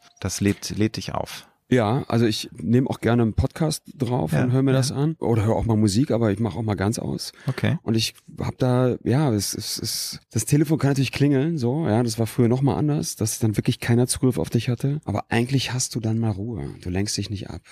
Also Und- eben nicht was äh, dieses Thema so, dass man sich, andere würden sagen, sie packen sich mit einer Tüte Chips von Netflix und gucken irgendwie ihre Lieblingsserie. Kann man auch mal machen. Das ne? gibt's das, auch. Ja, ja, und ja. Äh, was, was wir noch so haben, wir guilty haben uns, pleasure. Was, was wirklich, wo du es gerade sagst, Hm. wir haben ähm, in der Nähe von Berlin in Richtung Neuruppin, haben wir uns eine so eine ganz alte Datsche zusammengebaut. Ja, also es ist wirklich, wirklich, es war so ein kleines Hexenhäuschen, 40, 50 Quadratmeter, war völlig im Eimer und liegt aber an einem See. Und dann Ach, haben wir aus, haben wir das selber zusammengeschustert, Toll. Boden reingezimmert und in die, die das Badezimmer da rausgebrochen und selber verklebt und abgedichtet und eine Terrasse drumherum gebaut, einen Steg reinsetzen lassen und das war auch ein ganz tolles Gefühl, dieses Gefühl von das machst du jetzt mal Mit- wirklich ja, und tust nicht nur das so durch und und hast nachher eine Mhm. Verbesserung fürs Haus erreicht. Das Ja. kann wahnsinnig befriedigend Ja. sein. Du, du, glücklich, macht auch glücklich, macht ich. ne? wahnsinnig glücklich. Also diese, dieser Terrassenbau, das war vorher so, ja, du konntest eigentlich nirgendwo treten und jetzt haben wir eine Terrasse. Das macht so Spaß, ja, da zu sitzen. Und wenn wir da reinkommen, das liegt wirklich im Wald, Wald. Das findest du auch nicht. Du fährst da rein und sobald wir da sind, macht's klack. Und es, es ist eine Übernachtung in der Bude. Du hast so ein totales Urlaubsgefühl. Wenn jetzt Montag auf Dienstag war ja so mega Wetter. Hingefahren, du kommst rein in den Wald und sagst, Dankeschön. Genau so muss es sein. Da geht der Akku ruckzuck voll. Vor allem so von quirligen Berlin. Ich habe gelesen, du bist inzwischen ja längst angekommen. Du liebst jetzt die Stadt, aber du hast erst gefremdet. Eigentlich war dir die äh, Stadt zu rough und irgendwie nicht so deins. Dann dieser Kontrast aus dieser doch wahnsinnig anstrengenden Stadt in diese Oasis natürlich schon toll. Ja, das ist super. da. Das ist echt Schön. Das ist ja sowieso, das ist wiederum an Berlin, das ist wirklich, wirklich ganz toll. Also, wie gesagt, ne, mittlerweile. Du bist angekommen. Nee, Berlin macht es einem nicht so leicht anzukommen, weil es so groß ist. Also es gibt viele, viele Bezirke, denen ich mir immer noch vorkomme wie ein Urlauber. Ja? Und damals Köln war deutlich überschaubarer. Da habe ich studiert, gelebt, du hattest diese Stadt im Griff. Und hier kommst du hin, ich habe hier nicht, ich bin hier nicht aufgewachsen, nicht zur Schule gegangen, ich habe hier nicht studiert, ich arbeite hier nicht mal. Ja? Ich bin also in, überwiegend weg, also meine Arbeitskollegen sind auch meistens nicht, ich habe auch mal in Berlin gedreht, aber das ist was anderes. Und dann wird's schwer, in so einer Riesenstadt zu sagen, yes, das ist genau meine Stadt. Also hier kenne ich mich aus. Ja. Nun bist du mit, du bist glaube ich jetzt sogar schon 51 geworden. Wo du so vor mir sitzt, du hast den Körper, um den ich manch 30-Jähriger beneiden würde. Nimm das Kompliment bitte an, lieber Marco. äh, keine Widerrede. Ähm, hast du einen Ich Tipp? hier oben ohne, das nur, das nur für alle, die es nicht sehen. Nee, das nicht. Aber man kann, du hast ein T-Shirt an, also man sieht das schon, wie sportlich du bist. Ist es so, dass das immer schon in deiner äh, DNA war, dass du das brauchst und deswegen fällt es dir auch leicht, weil ich glaube, viele Männer werden ja mit, den Jahren so ein bisschen träger, jetzt gerade in der Corona-Zeit, wenn sie den Hinter, also Fitnesscenter waren zu, das war ja schon eine harte Zeit. Also ich selber habe acht Kilo zugenommen, jetzt sind inzwischen vier Kilo runter, toi toi toi. Aber hast du irgendwie einen Tipp vielleicht für Männer, wie, wie man diese Begeisterung hinbekommt für Sport? Oder ist das einfach, hat man die oder hat man die nicht? Würdest du sagen, du hast sie einfach und das ist bei dir immer schon drin gewesen, du brauchst das, weil also ich glaube, alle würden dann immer sagen, ja, bitte gib mir doch mal den Tipp, wie kann ich denn mich dazu konditionieren, dass ich auch Bock da drauf habe? Bei mir ist es tatsächlich so, ich, ich habe einen Bewegungsdrang. Ich kann ganz schlecht irgendwie im Urlaub am Strand liegen und ein Buch lesen. Das kann ich mal einen halben Tag und dann werde werd ich unruhig. Also Malediven wäre für dich Horror, oder würdest du mal um die Ja. Insel paddeln dann mit dem Boot? Oder? Ja, ja, also das, ich kann das schon genießen, ich, äh, dass, das, dass, dass du an so einem tollen, ich war, ich war mal mit dem Traumschiff Bora Bora. Das, das, ist, das ist wirklich Disneyland. Das ist Schön. sowas, ich, dass es sowas gibt, hätte ich nicht gedacht. Das ist so unfassbar schön. Und das kann ich schon genießen. Aber ich war dann auch ständig auf Tour und bin dann mit, den, mit dem Tauchen gegangen und ich muss irgendwas tun. Ich kann da nicht einfach nur rumliegen. Da, ja. da höre ich echt die Zeit verrauschen. Ich muss mich also bewegen. Also auch am Set, das kann ich an fremden Sets nicht so machen, weil die Leute natürlich denken, sie müssen sofort die Landesklinik anrufen. Aber bei uns in, in, in Leipzig wissen die das schon. Wenn ich einen Türrahmen sehe, dann ziehe ich mich da hoch. Also ich Also kann auch mit, dem eigenen Körpergewicht. Du brauchst jetzt gar nicht ein Gym. Du hast dann auch so deine Möglichkeiten, dich in Form zu halten, weil du Liegestütze machst. Pull, also du brauchst keine Hanteln.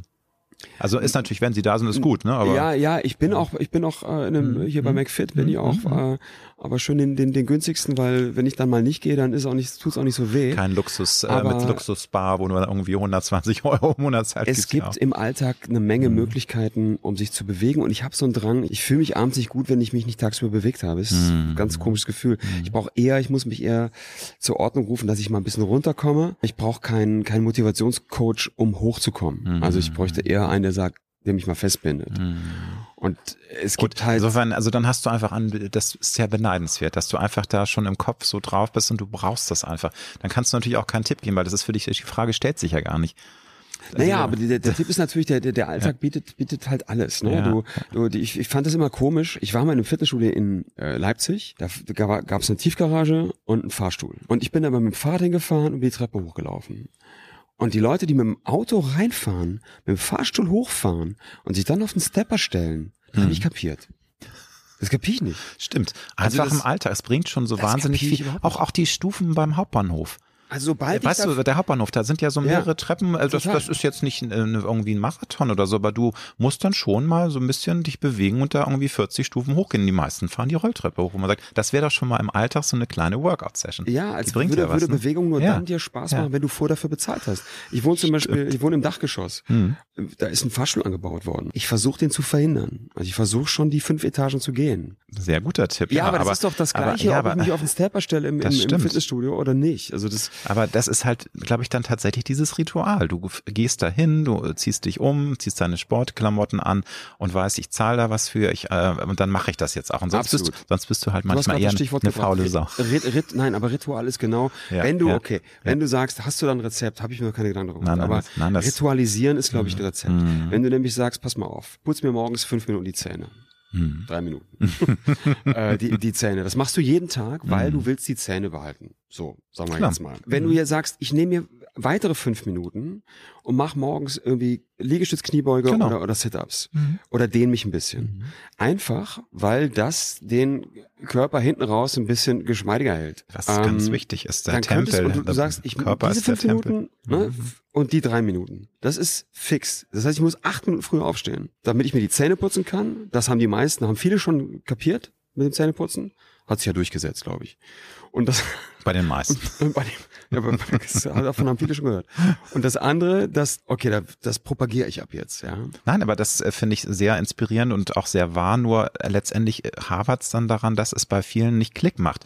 Du musst halt irgendwann, äh, ist es dann wirklich wie Zähne putzen, dass du morgens halt fünf Minuten näher aufstehst. Die meisten sind aber bequem und sagen sich, ach nö, die fünf Minuten, die liege ich doch lieber nochmal im Bettchen oder die sitze ich lieber am Frühstückstisch und gucke aus dem Fenster und trinke noch eine Tasse Kaffee. Du musst natürlich dann irgendwie das hinbekommen, das einfach so in deinen Alltag auch dann zu integrieren und dass es dazugehört. Und ich glaube, da, dahin zu kommen, das ist die große Herausforderung.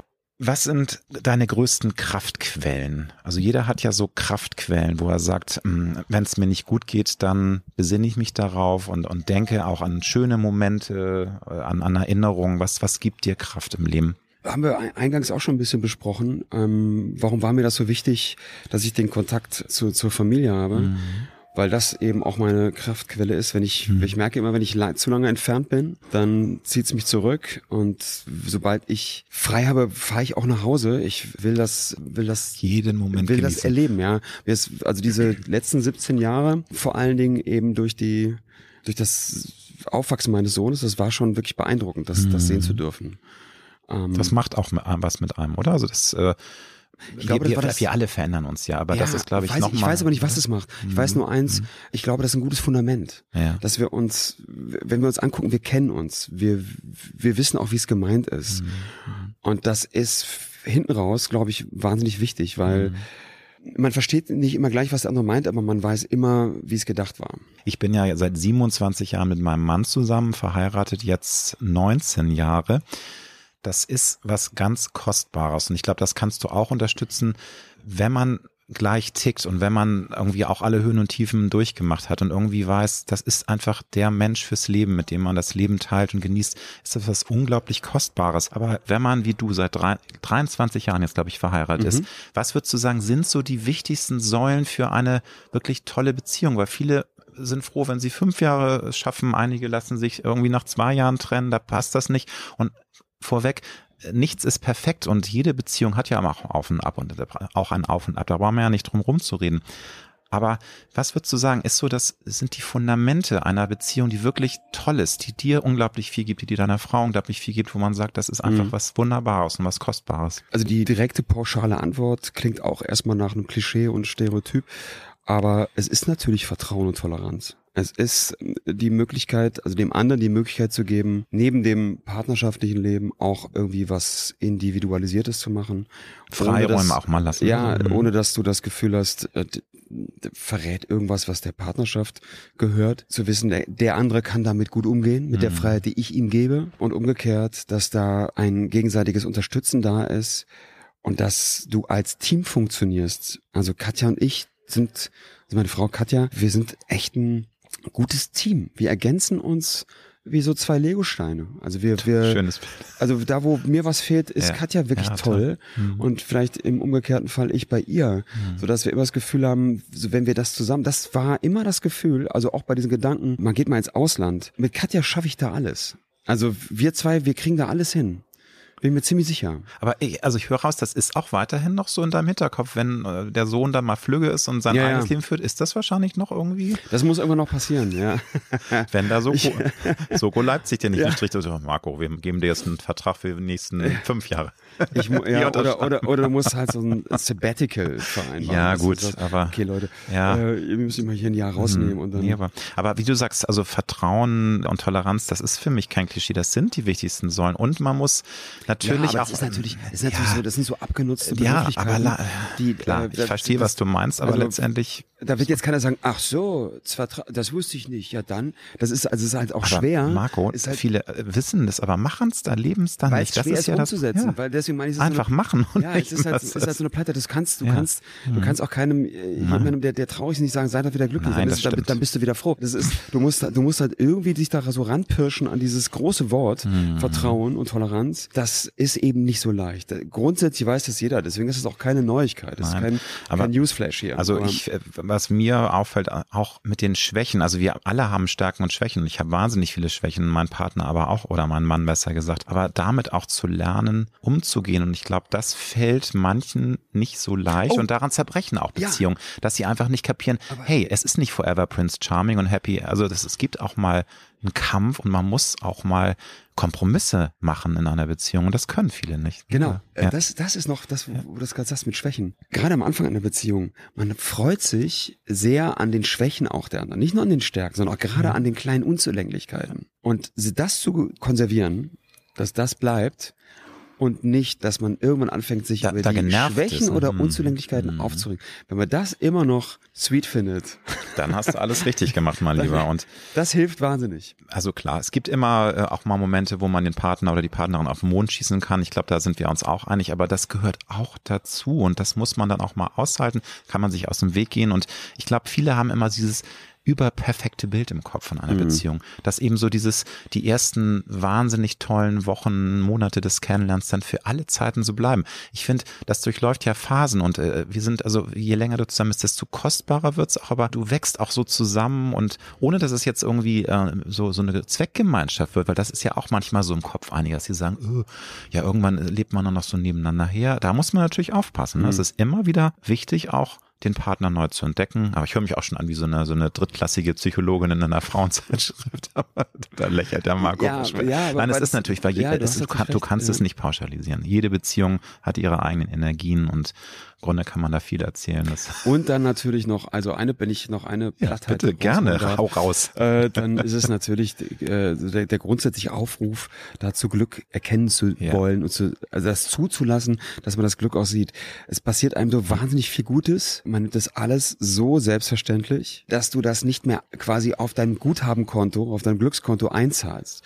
Du, du begegnest so viel tollen Dingen jeden Tag und, und da mhm. sich mal zu, den Schritt zurück zu machen, guck mal, ist ganz, ganz cool hier was mhm. gerade passiert.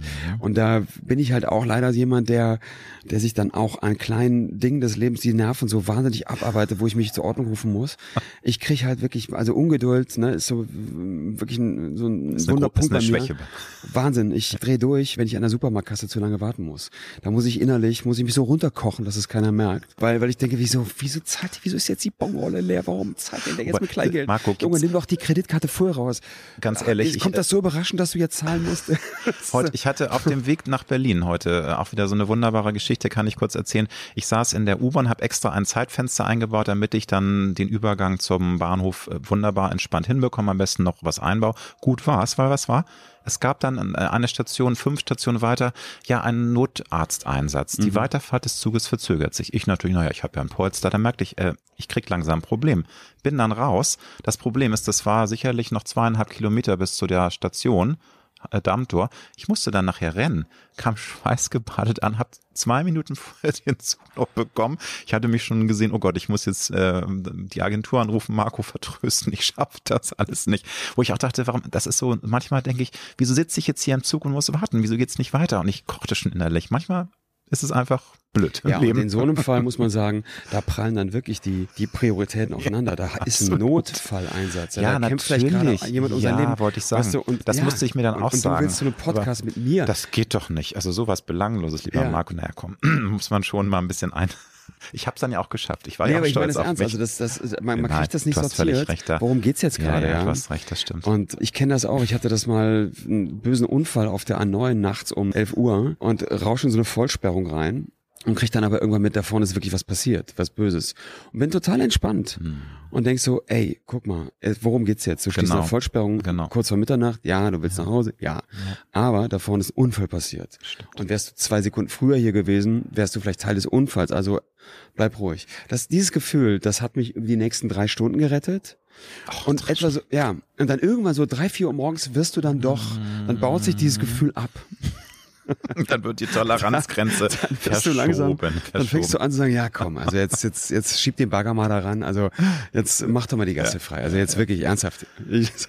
Und dann musst du wieder zurück steppen und sagen, nee, Alter, bleib ruhig, das ist alles in Ordnung. Ja. Das Leben ist ja ein Fluss, eine wunderbare Reise und dein Sohn, hast du ja schon gesagt, ist 17, der wird jetzt langsam flügge, der wird ein junger Mann, er wird erwachsen. Sind da auch in dir ambivalente Gefühle, denkst du da, mein Gott, wo sind die Jahre geblieben? Da war doch noch irgendwie vorgestern ein süßer achtjähriger Fratz, der mich manchmal auch geärgert hat mhm. und den ich abgöttisch liebe.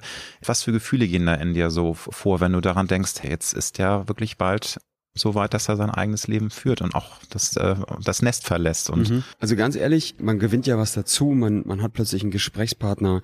Also ich kam mit Niklas, wir machen zum Teil den gleichen Sport, wir stehen auf ähnliche Filme, zum Teil auf die gleiche cool. Musik. Natürlich gehe ich nicht bei alle mit äh, bei ihm und es ist auch wichtig, dass er seine, seine Musikgenres hat, wo er sagt, da hast du nichts zu suchen. Aber es gibt viele Dinge, die wir wirklich gemeinsam machen können. Und das ist ein super Gefühl. Gleichzeitig habe ich so diese Phase, wo er so so mit diesen kleinen, neugierigen Augen in die Welt geguckt hat und gesagt, Papa, was ist das? Erklär mal. Und diese Nestwärme gesucht hat und all diese niedlichen Momente, die sind halt weg. Das ist wirklich vorbei. Und das tut mir auch weh. Also dieser Gedanke, dass das, das ging so schnell, auch gerade die, ja, die, die ja Switch-Phase ne? von ich bin noch Kind und jetzt bin ich Jugendlicher und mach ja. die Tür bitte von außen zu, dass der dich nicht mehr so braucht das hat so wahnsinnig viele Vor- und mhm. Nachteile, die so auseinanderdriften, dass ich da beides habe. Ein Verlustgefühl wie ein Zugewinngefühl. Äh, und ich vermisse das total, diese Phase, wo er so knuffig war. Und gleichzeitig genieße ich total, diese Momente, die ich jetzt mit ihm habe. Aber ich verstehe nicht, wo die Zeit geblieben ist. Das sagt ja jeder im Vorfeld. Genieß die Zeit, es geht rasend schnell. Ja. Und ich habe das für eine Plattitüde gehalten. Und du willst am liebsten einen Hammer und einen Nagel nehmen und die Zeit festnageln an der Wand. Das, heißt, das gibt's doch nicht. Geht das jetzt noch schneller? Sagt ja jeder, dass es jetzt nochmal zulegt. Das finde ich zum Teil sogar erschreckend. Wie das, wenn ich bedenke, es war doch gerade Weihnachten. Ja. Gefühlt die gleiche Zeit ist schon wieder Weihnachten, ist das Jahr schon wieder rum. Ja, und ja das ist, da bin ich auch ganz bei dir. Und das ist leider auch eine Sache, die ich als negativ empfinde beim Älterwerden, wobei es wirklich auch positive Dinge gibt. Generell Grundentspanntheit ist mehr da. Du nimmst Dinge nicht mehr so ähm, ernst, die auch nicht ernst genommen werden müssen. Also, dass man einfach mehr einschätzen kann, was wirklich wichtig ist im Leben, dass du dich durch Dinge nicht mehr so leicht aus der Ruhe bringen lässt. Aber das Gefühl, die Zeit vergeht jedes Jahr schneller. Und das finde ich ganz schrecklich. Und wenn ich dann meine Mutti höre, die sagt, Junge, pass mal auf, wenn du in meinem Alter bist, dann fliegt das noch schlimmer hin, da kriege ich echt langsam Panik. Und umso wichtiger dieser auch ausgelutschte Satz, aber carpe diem und einfach gucken, das Beste aus seinem Leben zu machen, weil wie oft ist man auch in so einem Hamsterrad und, und dann ist so ein Tag um, wo du sagst, was habe ich eigentlich heute jetzt mhm. gemacht, außer irgendwie funktioniert und nichts irgendwie, oder man hat schöne Dinge erlebt und hat es gar nicht bewusst registriert. Das frustriert, finde ich schon. Also dieses Zeitbewusstsein, dass das Zeitgefühl immer schneller wird, dass man nicht mehr so, wenn man ein Kind ist, wie lange dauert das, ne, bis Weihnachten kommt und wie diese allein diese Adventstage und ja, das ist, wenn du dich auf Dinge freust, die ja, vor dir liegen, ja. dann, dann ging das die Zeit ein bisschen wie zäher. Kaugummi schlimm. Die haben ja jetzt, das ist ja so toll. Ich finde das, ich habe ein also ich kann mich gut an die Zeit erinnern, sowieso ja. an meine gesamte Kindheit und ah, Jugend, ja. auch an das emotionale Gefühl. Ja. Also das emotionale Gefühl auch. Also an den, an die den Emotion. emotionalen Moment, ja. wie sich das, wie sich das angefühlt hat bei mir selber. Das, das mhm. habe ich noch gut in Erinnerung. Mhm. Und die Freude, ich teile die Freude so ein bisschen auf das, was jetzt alles noch kommt, was er jetzt bald alles erleben wird. Und der freut sich auch drauf. Dann wird er irgendwann 18 und dann kommt die eigene Bude und dann geht man so, dann fährt man mit den Jungs in Urlaub. Hoffentlich äh, machen die, machen die äh, coole Sachen. Mhm. Sieht aber ganz, sieht aber so aus. Sehr schön, sehr schön. Wird das anbahnen. Ja. Äh, da freue ich mich für ihn drauf, dass er das alles erleben darf. Nun wiederholt sich ja manchmal die Geschichte. Was würdest du denn sagen, wenn dein Sohn jetzt sich für eine Branche entscheidet, die ihm doch sehr unsicher ist? Also ich sage jetzt nicht Schauspieler, aber er möchte aus. Musiker werden oder er möchte Schriftsteller werden, wo man sagt, Junge, lern doch lieber was, wo du was Vernünftiges. Was nee, vernünftig ich gehe da komplett davon aus, ja. dass mein Sohn auf keinen Fall irgendwas Klassisches. Kein Buchhalter. Der, nein, das wird auch kein BWL, das okay. wird kein Medizin, das wird ja, kein Jura, da bin ich mir total sicher. Der ist künstlerisch äh, ganz gut aufgestellt, kann wirklich toll zeichnen toll. und interessiert sich für Kunst und ist ein Freigeist. Den kriegst du mit irgendwelchen buchhalterischen Tätigkeiten, der wird völlig aufgeschmissen. Und, da wird er eingehen wie der Primel, ja. Der wird einen Weg einschlagen, der mit Sicherheit nicht von Sicherheit geprägt sein wird. Als Vater ist man da doch, man möchte ja da schlagen doch auch zwei Herzen nee, in deiner nee, Brust, oder? Dass du einerseits sagst, finde ich toll und mach, aber nee, das, das ich, nee, nee, da habe ich das Gefühl von, also wenn ich wenn ich merke, er hat da eine Leidenschaft und, und will das machen, dann bekommt er jede Unterstützung. Wenn ich merke, okay, ja, das ist jetzt irgendwie du. beispielsweise Schauspielerei, das wurde auch als er so kleiner war an ihn rangetragen, ob er nicht die kleine Rolle spielen will und das ist ja dann auch verlockend manchmal, Klar. dass man sagt, oh, ich will auch im Kino auf der großen mhm. Leinwand sein. Mhm oder bei dem Kinofilm dabei sein. Da hat er ganz früh gesagt, nö, brauche ich gar nicht. Okay, also da das war, war gar nicht verlockend. Da hat, gar nicht. Okay, also das hat er dann offensichtlich nicht von dir gehabt, weil das hätte, also dann, wenn er da so ein Feuer wäre, dann hätte er das ja schon dann auch ausgenutzt. Nee, der findet, Chance, der ne? findet alles am Film toll und ja. interessant und ja. spannend, aber der muss nicht vor der Kamera agieren. Okay. Und wäre es jetzt andersrum gewesen, wäre jetzt, äh, würde ich merken, der hat jetzt an dem Job an sich kein großes Interesse, sondern nur quasi an dem ganzen drumherum und deswegen mache ich das jetzt mal, dann weiß ich nicht, ob ich ihm dazu raten würde, wenn ich aber merke, okay, der brennt gerade und hat die Kerze wirklich an beiden Enden angezündet, will in diese Richtung. Und selbst wenn ich es nicht nachvollziehen kann, kriegt er von mir jeden, jeden Support. Wie gehst du mit dem Bewusstsein um, lieber Marco, dass leider eben in unserem Leben nicht sicher ist und dass unser Leben sehr fragil ist? Anders gesagt, es kann von heute auf morgen auch vorbei sein, aus den unterschiedlichsten Gründen. Wir können einen Hirnschlag kriegen, wir können vor einen Bus laufen, es kann irgendwas, ich sag nur, in Miami stürzt ein Hochhaus ein, äh, niemand ahnt was Böses. Drängst du das von dir oder ist das für dich noch mehr ein Impuls zu sagen, hey, umso wichtiger, jeden Tag so zu leben, die nächste Plattitüde, aber leider muss man sagen, es ist ja auch wahr, jeden Tag so versuchen zu leben, als ob es der letzte wäre und immer wieder dankbar sein für das, was einem gegeben ist und wie schön auch dieses Leben ist. Mhm.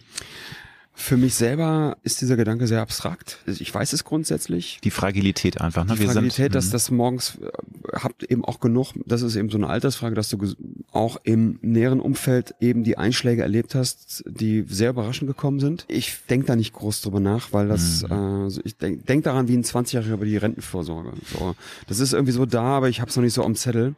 Nein, man, man sollte sich ja auch nicht darum drehen. Um Gottes Willen, das blockiert einen ja auch. Also das ist eine Sache, die muss man, glaube ich, einmal so verinnerlichen aber darüber nachzudenken, dass man morgen tot sein könnte, das bringt, ja, bringt einen ja auch nicht weiter. Das ist ja Quatsch. Genau. Das blockiert einen ja im Leben. Also. Und was im Zug auf den, auf, auf meinen Sohn, da hat man ja immer so ein, der wird dann auch ganz schnell mit so Begrifflichkeiten wie Helikoptervater um sich geschmissen. Mhm. Aber ich habe so ich habe so eine Tendenz dahin, dass ich dann auch immer die Eventualität mit einberechne und mhm. denke, ah, wenn das und das und muss dann für mich einen Weg finden, wie ich das so verkaufe, ohne überbesorgt zu sein, dass das alles, im, dass man sich da nicht, dass man sich da nicht in, ne, in so ein Karussell begibt und nur noch drüber nachdenkt. Das ist, fällt einem dann auch viel leichter jetzt, wo er auch selbstständiger geworden ist. Aber ich weiß, als er kleiner war und der ist vor der Tür und, und sollte zu Hause sein und nach zwei Stunden ist er immer noch nicht zu Hause, dass ich, dass ich dann denke, ey, Mann, was ist denn passiert? Und mich auch der Gedanke befällt, könnte da auch was Schlimmeres passiert sein? Und nicht, ah, es wird schon alles, der hat sich einfach verspätet. Da streiten sich so zwei Gefühlslagen bei mir, wo ich tendenziell merke, dass ich anfange schwarz zu malen und auch alle Hebel in Bewegung setze, dass da nichts schief geht. Und das baut sich langsam ab, weil ich jetzt merke, nee, der kann jetzt, der kann auf sich aufpassen. Und dann passiert das andere, dass ich sage, und alles andere. Man muss dann auch ein Ur, ein Grundvertrauen einfach äh, haben. sind dann Sachen so, ja. ja. Und, und es, nochmal, es ist halt leider, es gibt keinen dreifachen Boden im Leben, auch wenn wir das gerne möchten. Es ist immer ein, ein kommt, Lebensrisiko ist halt immer da. Und es kommt auch dazu, ja du kannst es nicht mehr ändern. Also Nein. du kannst jetzt, das ist jetzt, der ist jetzt durch. So, mhm. der macht jetzt sein Ding, ja, und, und alle anderen auch, die müssen jetzt laufen. Gibt es Momente, in denen du dich auch wirklich sehr kritisch selbst hinterfragst und dem du auch manchmal mit Dingen haderst. Und manchmal ist es ja so, dass man dann auch Dinge nicht getan hat, die man schon längst machen wollte. Klischee, man wollte schon immer mal nach Australien. Vielleicht ja, warst du auch schon da, aber dass man da auch sagt, hey, nee, krieg doch den Hintern mal hoch und wie lange willst du denn noch warten? Also wieder das Thema, man wird leider älter und irgendwann hat man auch keinen Bock mehr auf einen 20-Stunden-Flug. Muss man zumindest zwischendurch nochmal in Hongkong zwei Tage verbringen, weil es einfach zu anstrengend wird und man sich da sagt, ja, aber das, mach. Das, mach. Also das ist noch so, wie gesagt, das ist eine mhm. Wunde, die noch geschlossen werden muss. das will ich schon noch machen. Und dann gibt es eben so viele Kleinbaustellen. Ne? Das ist dann, mhm. was ich eben meinte mit, ist das, ist das Midlife Crisis? Nee, finde ich nicht. Ich wollte Gitarre lernen, ich wollte Spanisch lernen, ich wollte Reiten lernen, ich wollte Surfen lernen, ich wollte nach Australien oder nach, nach, nach Aber du hast nichts von dem, also hast du mal angefangen? Ich meine, dass du Spanisch mal angefangen hast? Ja, ja aber nicht äh, durchgezogen. Das, äh, das habe ich dann alles, dann und dann werde ich dann auch diffus. Okay. Dann lerne ich Spanisch. Dann, zu viel auf einmal. Dann versuche ich eine Gitarre zu, also da, ja, wo ja, ich ja. mich wirklich unglaublich mhm. blöd anstelle bei Gitarre. Unfassbar blöd. Entweder ist es so unglaublich schwer oder ich bin einfach so untalentiert. Aber ein so tolles Instrument. So ein also, tolles mhm. Instrument, aber es, es, fällt mir wirklich schwer. Äh, löst bei mir sehr, sehr dolle Gefühle aus, kann ich sagen. Also sehr viel Emotionen, sehr viel, auch manchmal Melancholie egal, anderes Thema, aber toll ist wirklich ein tolles Instrument, deswegen kann ja. ich es nachvollziehen, dass du es gar nicht lernen ja, wolltest. Ja, und dann fehlt mir so ein bisschen die, die, die Stringenz, ja, ne, dass du sagst, da hänge ich mich jetzt mal rein und bleib mal nur dabei. Mhm. Das machst du wahrscheinlich wirklich dann, wenn du das mit, als 13-Jähriger, dann spielst du jeden Tag zwei, drei Stunden. Aber nicht eh, du wolltest nicht E-Gitarre, du wolltest nicht einen Hardrock, äh, oder war das normale Gitarre? Das ist eine, das ist eine, äh, eine Stahlseiten Akustikgitarre. Ah, äh, ja, wobei so ich habe auch von Konrad Elektronik okay. so eine 20 Euro Gitarre in Leipzig rum. Das ist ja ganz egal, ein bisschen rumklimpern. Das okay, hört sich immer schlimm an, aber ich, ich, ich mache es ganz gerne. Hat auch was Meditatives. Weil ich frage deswegen, weil dann ist natürlich das mit der Melancholie, das ist dann eher so diese klassische Gitarre. Bei einer E-Gitarre ist auch ein tolles Instrument, aber da ist natürlich eher Bums. Ne? Das aber ich habe, ich habe, äh, also ich glaube, ich kaufe mir jetzt mal eine. Oh. Einfach nur so, um, um dich nochmal rum, rum zu knattern. Jetzt oder nie. Hab ich mal Go for it. Ja. Was ist für dich, wenn du jetzt zurückblickst, der Schlüssel ähm, für ein zufriedenes Leben. Wir alle wollen glücklich sein im Leben, zufrieden sein. Äh, womit bist du da gut gefahren? Also was ist für dich so die Quintessenz, der Schlüssel? Was muss man tun, um happy zu sein? Äh, was wir alle wollen. Nee, nee, das ist, wir haben es schon, wir haben es schon gesagt. Ja, ja, es ist to Toleranz und Glück erkennen. Mhm. Ich habe das. Also in jeder, jeder Lebenslage, nicht nur ja, in der Beziehung. Ich hab, äh, das mhm. hat mich mal, das war so ein Erweckungserlebnis auch. Da sind wir ähm, campen gewesen in, in äh, Süditalien ähm, und kommen irgendwann am Gargano vorbei. Gargano ist dieser Sporn vor dem mhm. Stiefelabsatz. Mhm. Der so, das ist so ein bisschen angeschwemmtes Material aus, weiß ich nicht, Albanien. Ähm, sieht aus wie absoluter Südseetraum. Also unglaublich klares Wasser, kein Sandstrand, Steinstrand, wahnsinnig toll. Äh, und da waren wir auf dem Campingplatz, der war unter, unterste Kanone. Also alles, alles hatte kein Dach. Also alle öffentlichen Anlagen Ach, ne? auch die Toiletten, alles. Toiletten, alles Herrlich. hatte kein Dach. Es regnete alles rein. Das wäre genau das Richtige für mich. ja. Und da haben wir, sind wir gestrandet und haben gedacht, aber es ist, also der Campingplatz ist grenzwertig, sehr fragwürdig, aber der liegt so toll. Und haben uns da niedergelassen. Und dann war vereinzelte andere Camper. Auch einer mit so einem riesen Campingmobil. Und dann waren jemand da, äh, mit dem wir heute noch befreundet sind, der saß die ganze Zeit da und ging immer einmal rüber zu diesem Camper mit dem Riesenwagen. Das war ein 80-jähriger Senior.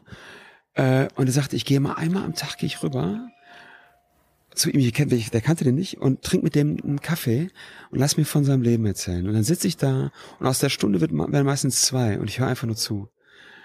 Und dann gedacht, guck mal, ey, das ist, der sitzt hier und, und pfeift sich das rein und holt da totale Kraft raus aus dem Moment, Ende 20, ne, äh, äh, will, will das Leben leben und das gehört auch zum Leben dazu, diese Erfahrung zum, und dieses Gespräch zu führen. Und meinte, das, das baut mich total auf und ich finde das total schön, Leuten zuzuhören, die ein anderes Lebenskonzept haben als ich selber. Hm. Ich bin total neugierig, gerade bei Leuten, die et etwas komplett anders machen als ich, zu wissen, wie, wie gucken die aufs Leben? Aus ja. welcher Genau. Welche Perspektive haben die so? Ja. Und das finde ich immer toll. Und das hat was mit Toleranz zu tun. Das ist auch Horizont erweitern. So zu billigen, ne? dass jemand etwas anderes macht als du mhm. selber, wo du vielleicht sagst, das könnte ich gar nicht. Mir das aber ganz mit ganz offenen, toleranten Augen anzuhören oder toleranten Ohren äh, anzuhören und anzuschauen, was, was der da macht und dann Interesse für zu entwickeln. Und dann wieder, ja, du kannst, egal wo du hinkommst, den Typen, den kannst du wirklich reinschmeißen, in welche Runde du dir vorstellen kannst. Das kann, das kann der Vorstandsvorsitzende der Deutschen Bank sein. Das kann aber auch irgendein Punkmusiker aus Kreuzberg sein. Der würde mit jedem gut auskommen, weil er sagt, ey, pass mal auf, interessiert mich. Der guckt dich an und sagt, ja, sag mal, das, ah, und so, und dann, und das, das finde ich ein tolles, einen tollen Blick auf die Welt. Also ambivalent zu sein. Ambivalenz ist so das, mhm. das, das mhm. Grundgefühl dieser Welt. Ambivalenz und Toleranz. Hast du ein Lebenskredo? Wenn du es schaffst, das Glück, was dir begegnet, zu erkennen, dann hast du es geschafft. Und das Glück äh, kommt dir in unterschiedlichsten Formen. Und manchmal ist es dir auch erst äh, viel also später bewusst, wie glücklich du warst, ne? dass das einfach zeitversetzt ist, dass, dass du in dem Moment einfach das nicht wahrnimmst. Aber das, und das ist die Kunst, dem, ne? Ja. Weißt du, was mhm. mit diesem Gespräch mit diesem mhm. äh, über 80-jährigen mhm. Senior, da daraus Glück zu erkennen, das war wahrscheinlich nicht der Plan, bevor du in so eine, auf so eine Reise äh, aufbrichst, du sagst, ich freue mich auf die Gespräche mit den 80-Jährigen. Doch, nimm das und sag, ja, ja komm, ja. ich bin nicht on the run. So, das ist das Silvesterproblem. Mhm. Silvester, das größte, das meist überschätzte Fest des Jahres, weil so alle emotional überfrachtet. Und jeder ne? sagt sich, okay, ich bin mhm. jetzt hier auf einer Party. Und das muss knallen. Aber es gibt doch wahrscheinlich noch bessere, weil es gibt ja gerade so viel und die sind ja. und, und du guckst ja. irgendwie dann Social Media und siehst, oh, da ist mehr los und rennst wieder weiter. Und zu sagen, ey, ich bin jetzt hier. Das ist total super. Mhm. Und wenn du morgen hörst, wärst du beste Mal da gewesen, ist mir das egal. Weil das jetzt ist nett. Und das kriegen die meisten nicht hin, ich inklu. Ja? Dass du sagst, nimm das doch mal. Ja, das ist doch alles super gerade. Sich auf was auch einlassen. Also ich glaube, das ist auch so die Krux unserer Zeit, dass wir etwas zu, gut, dann ist es durch Corona ja ein bisschen runtergefahren, aber dass wir diese Reizüberflutung haben und diese permanente Überforderung der unglaublichen Angebote, die wir haben. Das ist tolles, finde ich, aber es kann auch überfordern und anstrengen. Was würdest du deinem 20-jährigen Ich mit auf den Weg geben, wenn du es könntest, mit dem Lebensweg, den du zurückgelegt hast, mit den Erfahrungen, die du heute gemacht hast? Was würdest du dem jungen Marco sagen, der noch ganz am Anfang steht? Dem jungen Marco würde ich mehr Vertrauen mitgeben wollen, dass schon sich alles fügen wird. Also dieses Gefühl von, ich muss auf mich selber aufpassen und ich muss alles so schnell wie möglich unter Dach und Fach kriegen, hätte ich mir mit 20 ein bisschen reduzierter vorstellen können. Ich finde es okay, dass man ein bisschen aufpasst aber dass man auch mal sagt, komm, ich lasse es jetzt und lass mich ein bisschen mehr treiben. Also ich habe da schon die die Flöcke zum, schon ziemlich eng reingetrieben damals. Mhm. Ich hatte ne, ich hatte diesen Job im Krankenhaus, ich habe mein Studium durchgezogen. Es war ich, durchgetaktet. Ich wollte es auch wirklich nach dreieinhalb mhm. Jahren schaffen. Da kein Auslandssemester eingepackt, weil ich gedacht habe, dann verliere ich den Job, dann hey, dann kriegst du einen anderen Job. So, das ist vielleicht nicht ganz so optimal gesetzt, aber es wird sich schon was Mach also es fehlte dir so ein bisschen die Leichtigkeit, höre ich raus. Also du hast dir zu viel, genau. selbst den, äh, obwohl man ja sagt, in jungen Jahren ist man da eigentlich noch ein bisschen, hat mehr Urvertrauen, aber das äh, war, du warst hier etwas zu strukturiert damals schon und ja, zu sehr ich auf Sicherheit. dachte, nee, das kann alles schief gehen okay. hier und ja, ja, wenn du jetzt hier nicht aufpasst, dann das geht schief. Lieber das Marco. Du, das musst du beisammen halten. Ja. ja, aber du siehst ja, es ist alles, ne, es alles fügt sich und alles läuft und äh, ich wünsche dir ganz viel Erfolg für die neue Staffel von Soko Leipzig. Dass du bitte unbedingt deinen Traum erfüllst und in Costa Rica eine gewisse Zeit lebst. Kauf ja, bitte deine Gitarre und mach alles, was du dir vorgenommen hast. Denk daran, das Leben ist nicht unendlich und go for it. Hat mir viel Spaß mit dir gemacht. Vielen lieben Dank. Vielen Dank für die Einladung. Freut mich sehr.